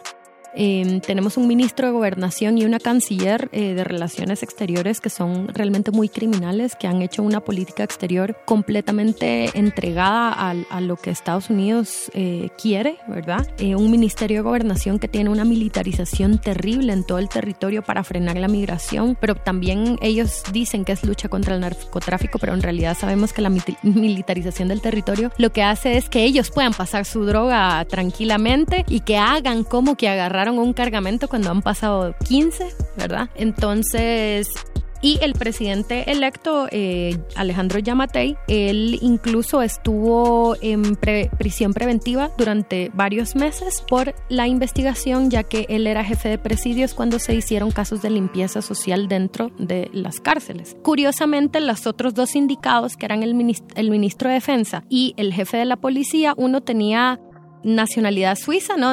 Suizo-guatemalteco, se fue a Suiza huyendo y lo agarraron preso por delito de lesa humanidad. El otro, eh, Bielman, eh, tenía nacionalidad española, se va a España, lo meten preso por delito de lesa humanidad y Alejandro Yamatei se lanza para presidente y, oh sorpresa, va a ser presidente de Guatemala. ¿Qué es lo que pasa? Que también hay un pacto entre iglesias evangélicas y Estado. Entonces, media vez la alianza de, iglesias evangélicas digan que tal candidato es el ungido por Dios, la gente va a votar por él. Entonces también estamos viviendo un retroceso en cuanto al libre albedrío de las personas, es decir, eh, estas iglesias evangélicas, pentecostales sobre todo, han utilizado la fe de las personas para una agenda política que ha incluido cosas absurdas como cambiar la, la embajada de Guatemala a Israel, eh, de, de Tel Aviv, que es la capital de Israel, pasarla a Jerusalén, que es una capital internacional, ¿verdad? Por derecho internacional, pero como ellos siguen a Trump y Trump dice que Jerusalén es la capital de Israel, entonces hacen este tipo de acciones y ellos dicen es porque es el pueblo elegido de Dios. Y la gente dice, pues sí, es el pueblo elegido de Dios, hay que... Esa no me la sabía, porque es todo un tema, el cambio de, del capital ya de Israel. lo hicieron los ridículos de Guatemala, imagínate qué, qué es Guatemala en política internacional, es solo por lamerle el, el puedo decir. Sí. sí. Solo por lamerle el culo a Trump, ¿me entendés? Entonces, eh, yo creo que sí, estamos viviendo momentos muy oscuros, muy difíciles. Sin embargo, también dentro de todo esto han pasado cosas impresionantes. Y, por ejemplo, en estas elecciones que hubo, por primera vez se lanzó una mujer indígena Telma eh, Cabrera, que se lanzó por MLP, que es un movimiento campesino, y llegó al cuarto lugar eh, de, intención de voto. Y eso en un país tan racista como Guatemala nunca hubiera sido posible si la gente no estuviera ya cansada también. Entonces sabemos claro que hay la, y que es mayoría la gente que está siguiendo la agenda política del pacto de corruptos, sabemos que hay mucha gente que está ideologizada a través de las iglesias evangélicas, pero también vemos que hay mucha gente que se está organizando y articulando para generar resistencias como muy fuertes y muy robustas, tanto así como para llevar a un cuarto lugar a una mujer indígena, a un cuarto lugar, digamos, de intención de voto, que fue para, para mí fue histórico y aunque no haya llegado a, a los lugares que queríamos, yo que soy anarquista, imagínate, yo decía, si estuviera en Guatemala, voto por Telma Cabrera, porque era un voto contra el sistema. Eh, llevar a, una mujer que tiene todas las demandas populares del pueblo realmente por ahí. Entonces, y yo la verdad espero que la figura de Telma Cabrera, y no solo la de ella, sino de todas las defensoras y defensores del territorio, puedan adquirir mayor relevancia en estos momentos en que vamos a tener que rearticular una resistencia mucho más fuerte porque la militarización del territorio se viene más fuerte, sobre todo con la excusa de no dejar pasar migrantes, ¿no? Ya tenemos en la frontera, tenemos militares mexicanos, tenemos militares estadounidenses, ¿verdad? Y hay una militarización del territorio muy, muy fuerte. Estamos conversando con Rebeca Lane. Vamos a hacer un, vamos a dar otra probadita más, un poquito un respiro de tu música, Rebeca. ¿Qué es lo que quieres escuchar? Yo tengo una petición, pero más adelante la voy a pedir. Entonces, eh, ¿qué es lo que vamos a escuchar? Bueno, justamente porque estoy hablando de Guatemala, quiero compartirles una canción como la más reciente que he sacado que se llama Quisiera olvidarme de tu nombre y que habla un poco acerca de esos sentimientos encontrados que me dan ser de Guatemala, ese, esa relación de amor-odio, diría yo. Muy bien, vamos a escuchar. Manifiesta. Manifiesta. Manifiesta.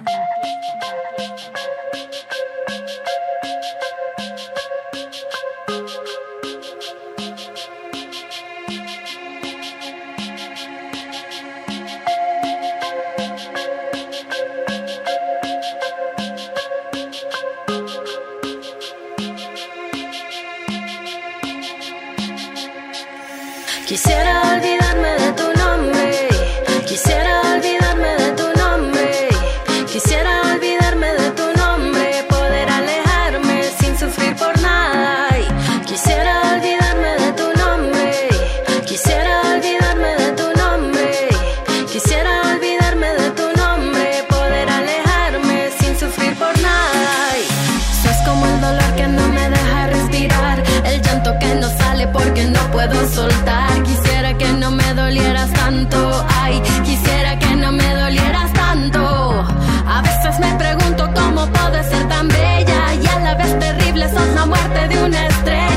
sé quién me enseñó a amarte, ay, no sé quién me enseñó a amarte.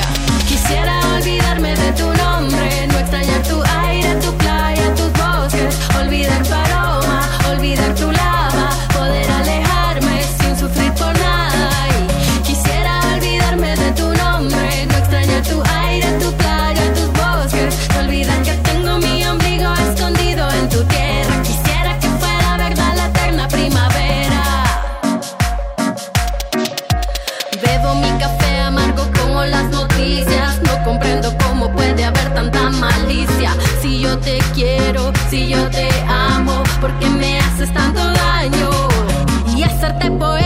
sentido de septiembre que nadie lee, nadie escucha, nadie se arrepiente.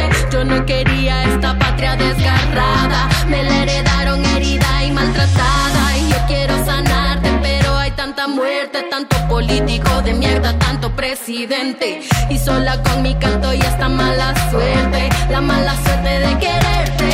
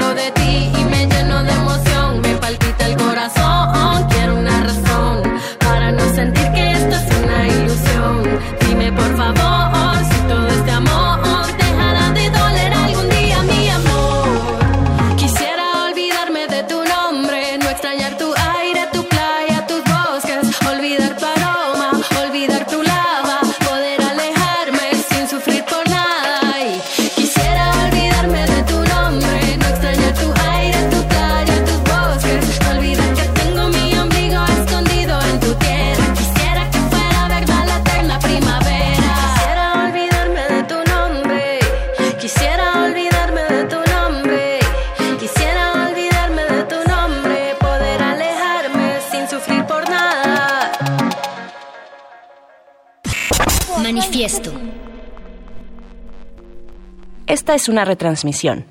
Manifiesto. Esto es Manifieste en resistencia modulada. Estamos de manteles largos porque estamos hablando con Rebeca Lane. Estamos articulando un diálogo bien bonito porque tiene que ver con muchas palabras que nos unen y muchas, sobre todo muchas ideologías, muchas formas de creer y muchas formas por las cuales luchar, que pues es estas resistencias, estos cambios, estos hacer frente a los problemas que pues nos afrentan día a día, pero que también son una imposición por parte de gobiernos de derecha y ultraderecha que están, eh, pues parece que tomando fuerza en, sobre todo en América, en Latinoamérica, y que es bien doloroso ver cómo pues este abuso de autoridad que existe desde los más pequeños espacios hasta los más grandes. Eh, y en ese sentido, Bere, Rebeca, pues hablamos un poco de la situación actual de Guatemala. Eh, a mí me gustaría saber, Rebeca, si cómo lo miras tú. ¿Es un movimiento global? ¿Es una idea que tenemos eh, en, en, ciertos puntos muy pequeños de Latinoamérica?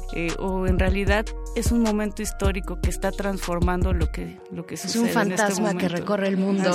Mira, yo creo que eh, estamos en momentos de crisis global. Digamos, creo que nunca antes en la historia habían habido tantos conflictos armados abiertos eh, simultáneamente en el mundo, que yo creo que estamos en un momento de crisis, eh, de, de, una crisis profunda, de civilizatoria, una crisis civilizatoria y una crisis ambiental. Nosotros en Guatemala ya estamos sintiendo los efectos devastadores del calentamiento global y de los monocultivos, eh, de los grandes proyectos hidroeléctricos, la minería a cielo abierto, es decir, nuestros territorios están siendo devastados. Y no solo los territorios, sino las comunidades, ¿verdad? Hay mucho asesinato a líderes, hay mucho desplazamiento de comunidades, eh, hay mucha pérdida de territorio protegido, etcétera. Entonces yo creo que asimismo como estos problemas globalmente eh, están ocurriendo, también hay una necesidad en todo el mundo de afrontar estos problemas, ¿verdad? Pero ¿cuál es? Yo creo que, ten, que, como gente que estamos buscando la transformación también nos topamos con múltiples problemas, ¿verdad? Una de las cosas que no hablamos, por ejemplo, son los racismos dentro de nuestros movimientos. Entonces, en América Latina ya sabemos que dentro de los mismos feminismos estamos atravesando un momento ahorita donde no hay posibilidad de diálogo, eh, sino más bien pareciera que unas nos queremos destruir con otras por ver quién tiene la razón. Viéndolo, como vos decís, como una mirada de halcón, yo creo que lo que nos falta mucho es trabajarnos emocional y espiritualmente a las personas que estamos haciendo activismo político y que queremos una transformación social. Porque si al final lo que nosotras queremos tener es la razón, no vamos a contar con nadie. O sea, para crear alianzas que realmente sean amplias, vos tenés que tragarte las cosas de las otras personas que no te gustan, los puntos en los que no estás de acuerdo y tenés que encontrar los puntos que estás en común. Pero para hacer esas alianzas tenés que tener espiritualmente una fortaleza muy grande para poder aceptar lo que no te gusta de las otras personas y poder trabajar en las cosas que pueden potenciar en conjunto. Y eso requiere un trabajo individual y comunitario a veces de aceptar, aceptar la diferencia y conectarte más con tu ser interno, digamos, ¿verdad? Porque yo creo que el ser interno tiene una brújula natural que nos puede guiar hacia, qué, hacia dónde ir, hacia dónde movernos colectivamente. Pero si estamos todo el tiempo en la cabeza queriendo demostrar por qué tenemos razón, eh, eso, esto va a ser imposible y va a ser muy complicado y va a ser muy difícil. Rebeca, Rebeca Lane, yo quisiera volver con todo este contexto que nos das, digamos, esta mirada de halcón, este vuelo un poco de miras amplias hacia el feminismo en otros lugares, en otras latitudes, también regresar a Guatemala. Todos estos movimientos, estas miradas, estas luchas, estas alianzas, estas rupturas que se dan dentro del feminismo, ¿cómo se viven en Guatemala? ¿Cuáles son, por ejemplo, eh, los instrumentos que tiene eh, tu país para hacer frente a las desigualdades de género, para hacer frente a la violencia de género, al feminicidio o vaya a como a, a estas estos panoramas tan adversos para las mujeres. Tristemente hay que decir que eh, para nosotras es mucho más difícil articularnos, es decir, nosotros vemos con mucha ilusión los movimientos que pasan aquí en México, las grandes movilizaciones que se hacen aquí, que se hacen en Argentina. Sin embargo, lo que pesa mucho en nuestro territorio es que la guerra está muy reciente, pero que realmente nunca hubo un cierre, es decir, hay una militarización del territorio y hay una guerra no resuelta. Estamos en un momento donde hay una tal militarización del territorio que hay mucha dificultad en, una, en poder hacer una marcha y en poder posicionarse ahí fuera. Entonces, eh, yo creo que lo que nosotras estamos haciendo va mucho más desde lo pequeño, como les comentaba, generando redes de cuidado. Eh, eh, afortunadamente hay un tipo de alerta que se llama Isabel Claudina, que es una alerta estatal que nos ha ayudado mucho, digamos, en el caso de, de compañeras desaparecidas, que les digo, cada día se levantan 10 alertas que son en su mayoría para mujeres, niños y niñas, los casos de desaparición. Entonces, em, yo creo que eh, desde ahí es como nos estamos articulando, ¿verdad? Desde los cuidados, porque realmente yo veo muy lejos siquiera poder nosotras hablar de una despenalización del aborto cuando en nuestro territorio todavía es prohibida la educación sexual. Y una cosa que quiero decir, porque, porque creo que es importante decirlo, es que muchas veces nosotras vemos y nos solidarizamos con los movimientos de fuera. Es decir, ahora que hubo esto, estas movilizaciones en México, varias compañeras fueron a la Embajada Mexicana en Guatemala a, manifestarse, pues las pocas que, que eran, pero fueron. Eh, cuando es lo de la despenalización del aborto en Argentina, también se hace alguna acción simbólica, pero muy pocas veces vemos que los feminismos de estas grandes ciudades volteen a ver hacia nosotras también. Entonces yo creo que también hace mucha falta eso, que estos grandes feminismos volteen a ver hacia otros lados, porque de repente se cree que esos son los únicos discursos y lo que les digo, claro, nosotras necesitamos también una despenalización del aborto, pero estamos a mil años luz de eso. Entonces, el, este discurso no es un discurso único porque está tan lejos de nuestra realidad todavía que nosotras tenemos que empezar a exigir educación sexual, educación laica se dé cuenta, educación laica es lo primero que tenemos que exigir. Entonces, sí, a veces creo que sería bueno también que desde estos grandes feminismos se volteara a ver a lo que vos decís, de repente una en la ciudad o uno desde lo mexicocéntrico, desde lo argentinocéntrico que pueden ser los feminismos, se olvidan de ver que a veces en los países alrededor hay otras realidades también, ¿verdad? Creo que esa es una, justo una tarea pendiente, ¿no? Crear lazos más allá de nuestros espacios físicos. Se han logrado muchas cosas gracias a las redes sociales, se ha abierto un panorama diferente, incluso gracias a estos nuevos mecanismos de comunicación. Pero de repente sí hay que seguir trabajando. Creo que no es que nos acomodemos en un, en lugar de, de confort, pero creo que sí nuestra mirada de repente es sesgada, es eh, limitada incluso, ¿no? Creo que lanzas ahora una gran consigna para replicar, para cuestionar e incluso para comenzar nuevas formas de trabajo que vayan más allá nada más de lo central de la Ciudad de México y que se extiendan a otras partes, porque también estamos hablando mucho de CDMX, ¿no? Pero en realidad México, como ya lo mencionabas, sí. o sea, son, son muchas, muchas realidades. Entonces me parece que, que esto abre un debate, pero también una posibilidad al mismo tiempo. Por otro lado, también está esta gran pregunta de, y seguramente eh, tú lo has vivido en tu camino por el hip hop, haciendo hip hop feminista, se acercan mucho más mujeres, ¿no? De repente que hombres, ¿no? ¿Cómo abrir esa brecha que de alguna forma, eh, pues se crea, se crea sin sentido, ¿no? Creo que tú nunca has expresado que tu hip hop es solo para mujeres, has hablado de temas que existen, de realidades que hay, sin embargo, sí es una realidad que se acerca en un público femenino a tus conciertos, a tus giras, a tu música. ¿Qué pasa ahí?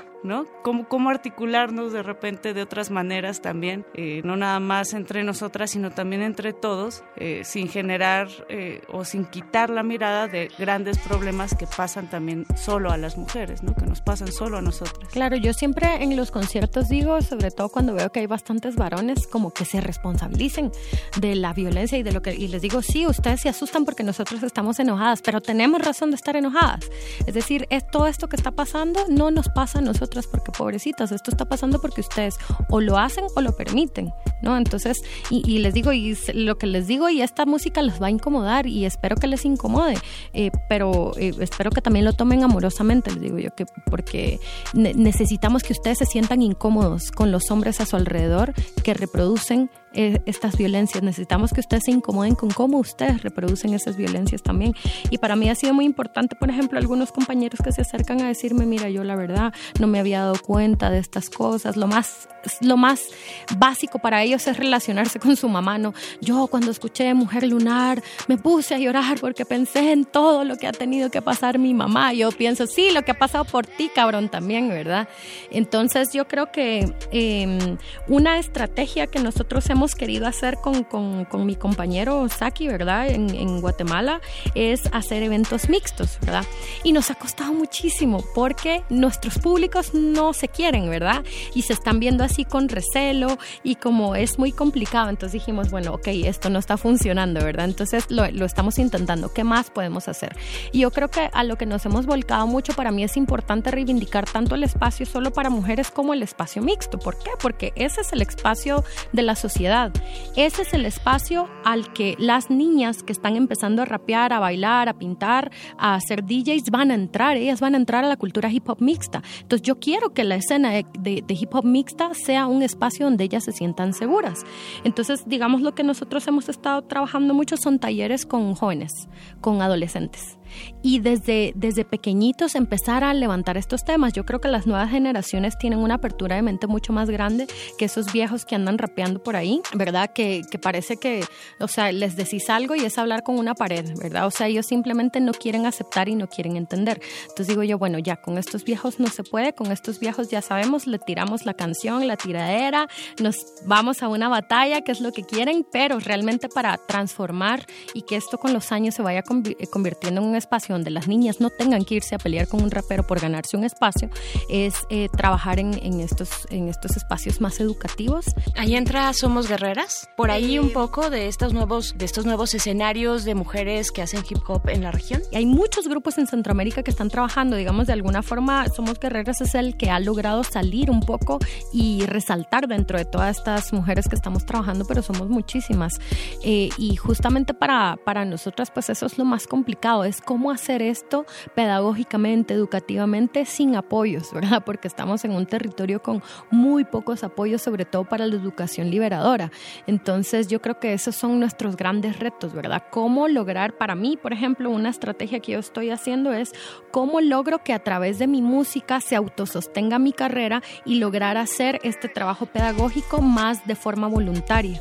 ¿Verdad? Porque la mayoría de nosotras dependemos de toda la plata que nos entra para dar un taller, para dar un concierto. Entonces lo que estoy tratando es hacer esto, pues hacer mi carrera musical autosostenible de tal forma que el trabajo educativo lo pueda hacer sin eh, recibir remuneración o que reciban las compañeras que tienen más necesidad. Pero claro, esto lo puedo hacer ahora ocho años después. O sea, hace cinco o seis años realmente no tenía esa posibilidad, dar talleres, dar, dar conciertos y para muchas compañeras sigue siendo la única forma de autosostener entonces es bien difícil plantear a veces espacios pedagógicos más horizontales si tenés que cobrar una entrada eh, para que alguien pueda participar en un taller, ¿verdad? Entonces yo creo que esos son como los, los grandes retos que tenemos y que creo yo que así como Somos Guerreras ha tenido más visibilidad, también habemos otras artistas en la región que a través de tener esa visibilidad podemos empezar a generar este, este tipo de espacios. ¿no? Estamos, bueno, vamos a hacer una pausa musical. Yo te dije que tenía una petición. Sí, sí, sí, a ver. Hay muchas rolas, somos, híjole, somos muy fans aquí y es difícil este, elegir una, una canción, pero ni una menos es me llega muy muy fuerte, ¿no? Porque llegó en un momento bien bien difícil para todas, ¿no? Cuando se levantan eh, gritos eh, a través de los distintos tal vez campañas, hashtags en redes sociales que evidenciaban muchas cosas y que nos involucran a todas y que nos vemos a los ojos y decimos a mí también me ha pasado y este es casi eh, justo un manifiesto, un estandarte. ¿Qué significa esta canción De hecho, esta canción surgió para mí. Yo estaba en, estaba en España cuando salió la primera campaña esta de mi primer acoso. Eh, este hashtag y yo empecé a leer eh, todos estos testimonios y yo decía, me sentía tan mal de sentirme tan tranquila. Yo estaba en Donosti en ese momento, en España. Y mientras yo miraba cómo las mujeres en América Latina estaban saliendo, ¿no? Por el ni una menos, estaban vulnerabilizándose, compartiendo sus historias para que muchas veces incluso las pusieran en duda. Entonces, eh, como que esta canción para mí fue una forma de compartir eso, compartir la historia de mis abuelas, compartir mi propia historia y, y poder aportar desde, desde la música a esta necesidad de poder decir quiénes somos, de dónde venimos, las violencias ancestrales que hemos vivido, pero una cosa que para mí es muy importante en la música es no quedarme solo ahí, porque yo pienso que si yo me quedo solo en el relato del dolor, eh, ahí me quedo, me quedo en el dolor.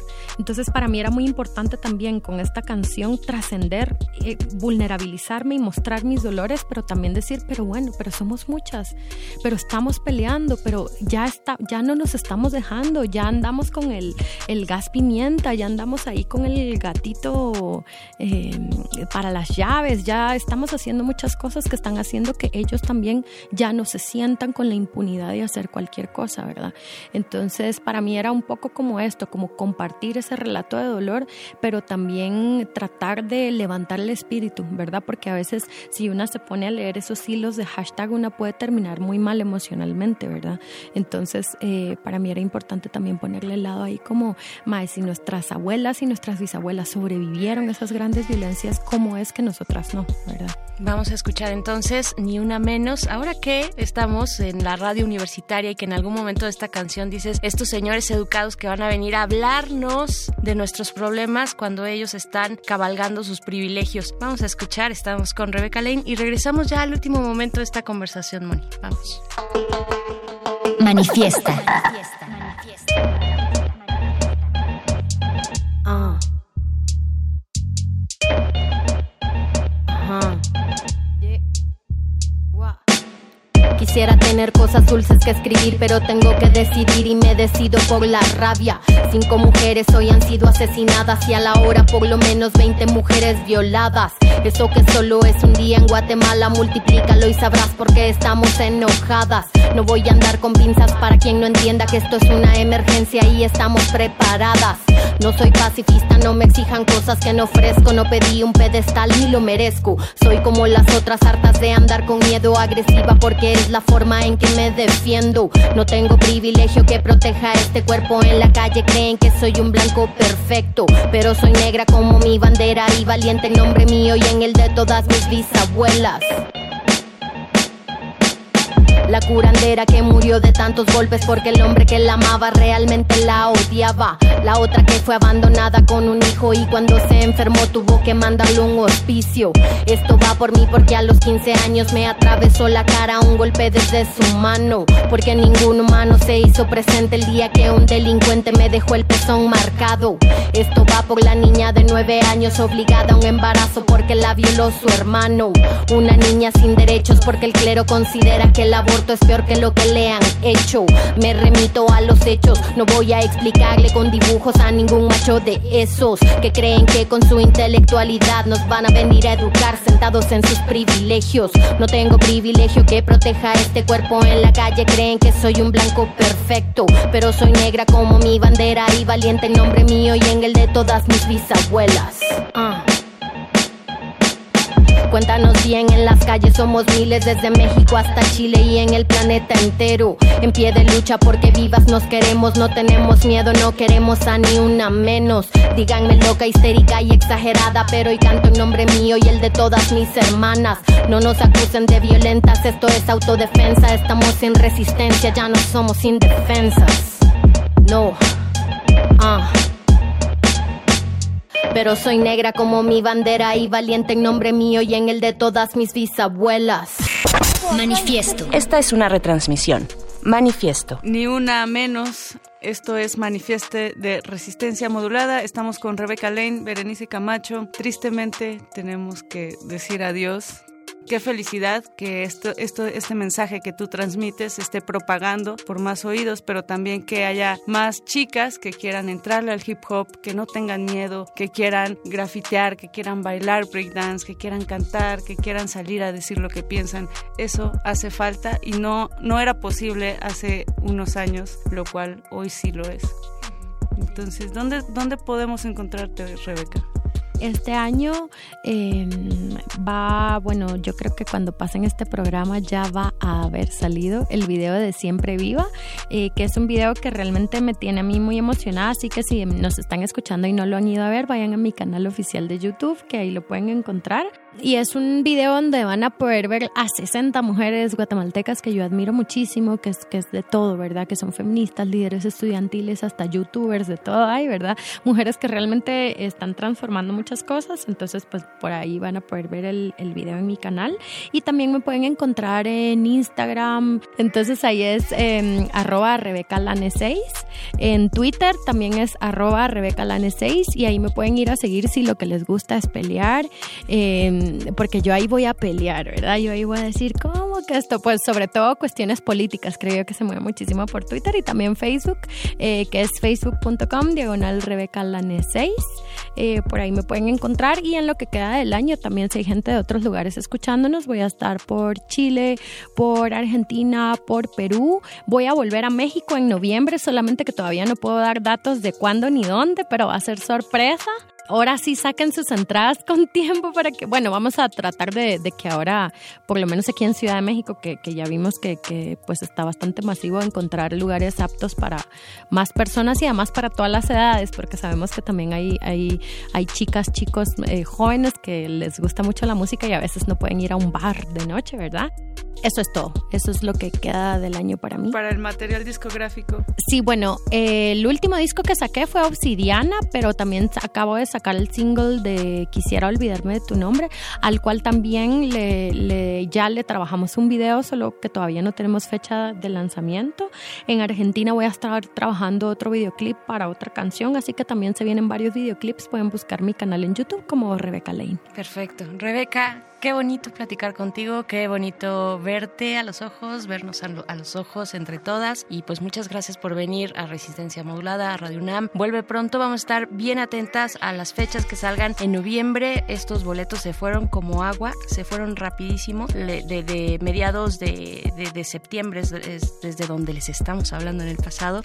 Muchas gracias, vuelve cuando quieras. Muchas gracias, muchas gracias. Y nos vamos a despedir con algo de música, dinos con qué nos vamos. Y ya con esto nos despedimos nosotros también, Moni. Nos despedimos, despedimos, despedimos. Agradecemos a María José González Cortés, quien estuvo a cargo de la producción y grabación de este programa. Muchas gracias, Majo. Fem Power Rifando. Manifiesto.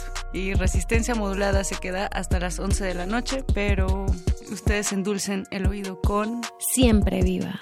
Siempre viva como mala hierba, siempre viva como mala hierba, siempre viva como mala hierba.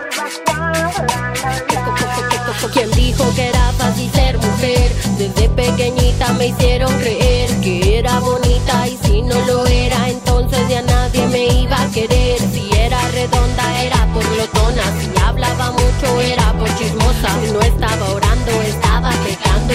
Virgen María me estaba juzgando. Que cuando creciera me iba a casar y que cuidara mucho mi virginidad. Que en vez de fumar y tomar aprendiera a limpiar bien la casa y también cocinar. Nada de tatuajes ni perforaciones, nada de bailar y enseñar los calzones. Cómo ser feliz con tantas precisiones. Mando a la mierda todos sus sermones. La la la la. Hago lo que quiero porque puedo. Porque... Manifiesta. Incomodando a tu profesor el rabo verde. En la colectividad, la distancia entre los cuerpos es ilusoria. Pero en esa distancia está nuestro manifiesto.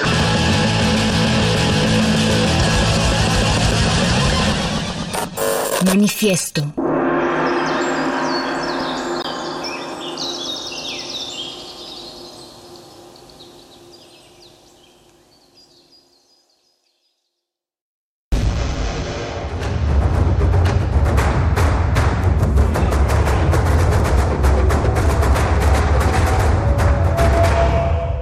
Resistencia modulada.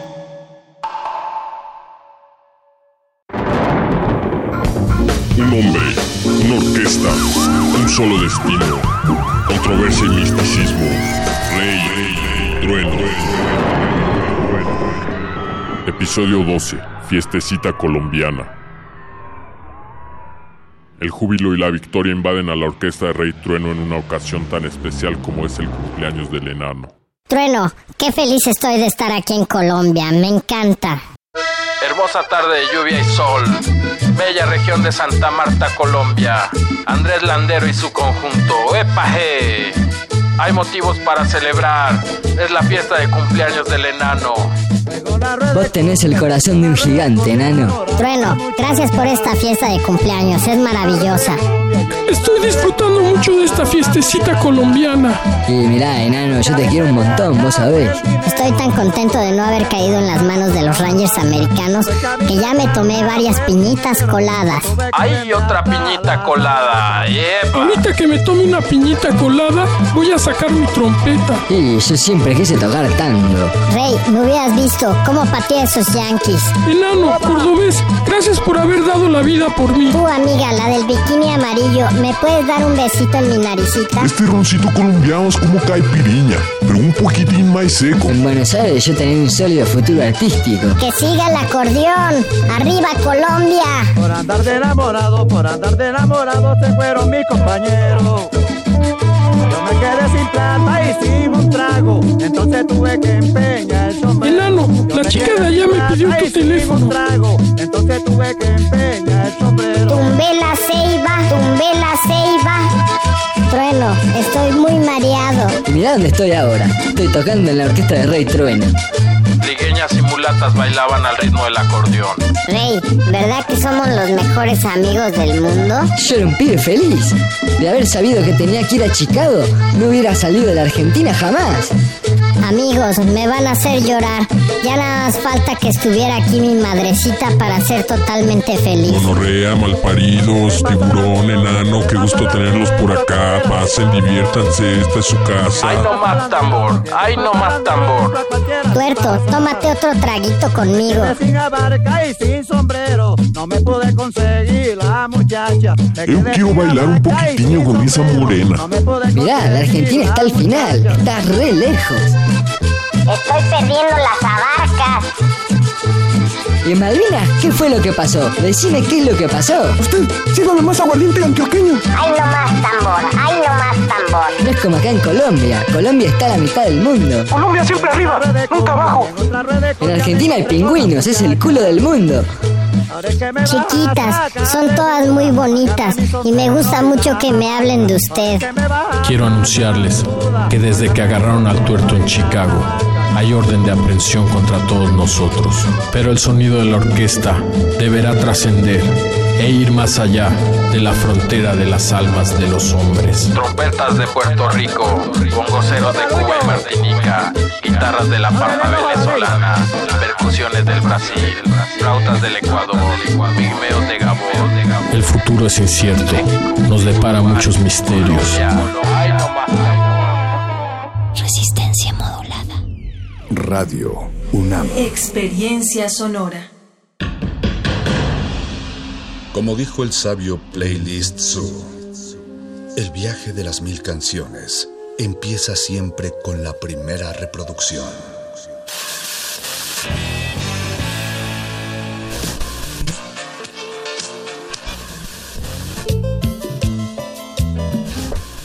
A continuación, maestro te abrirá la puerta de su lista de reproducción. El resto va por tu cuenta. Play listo.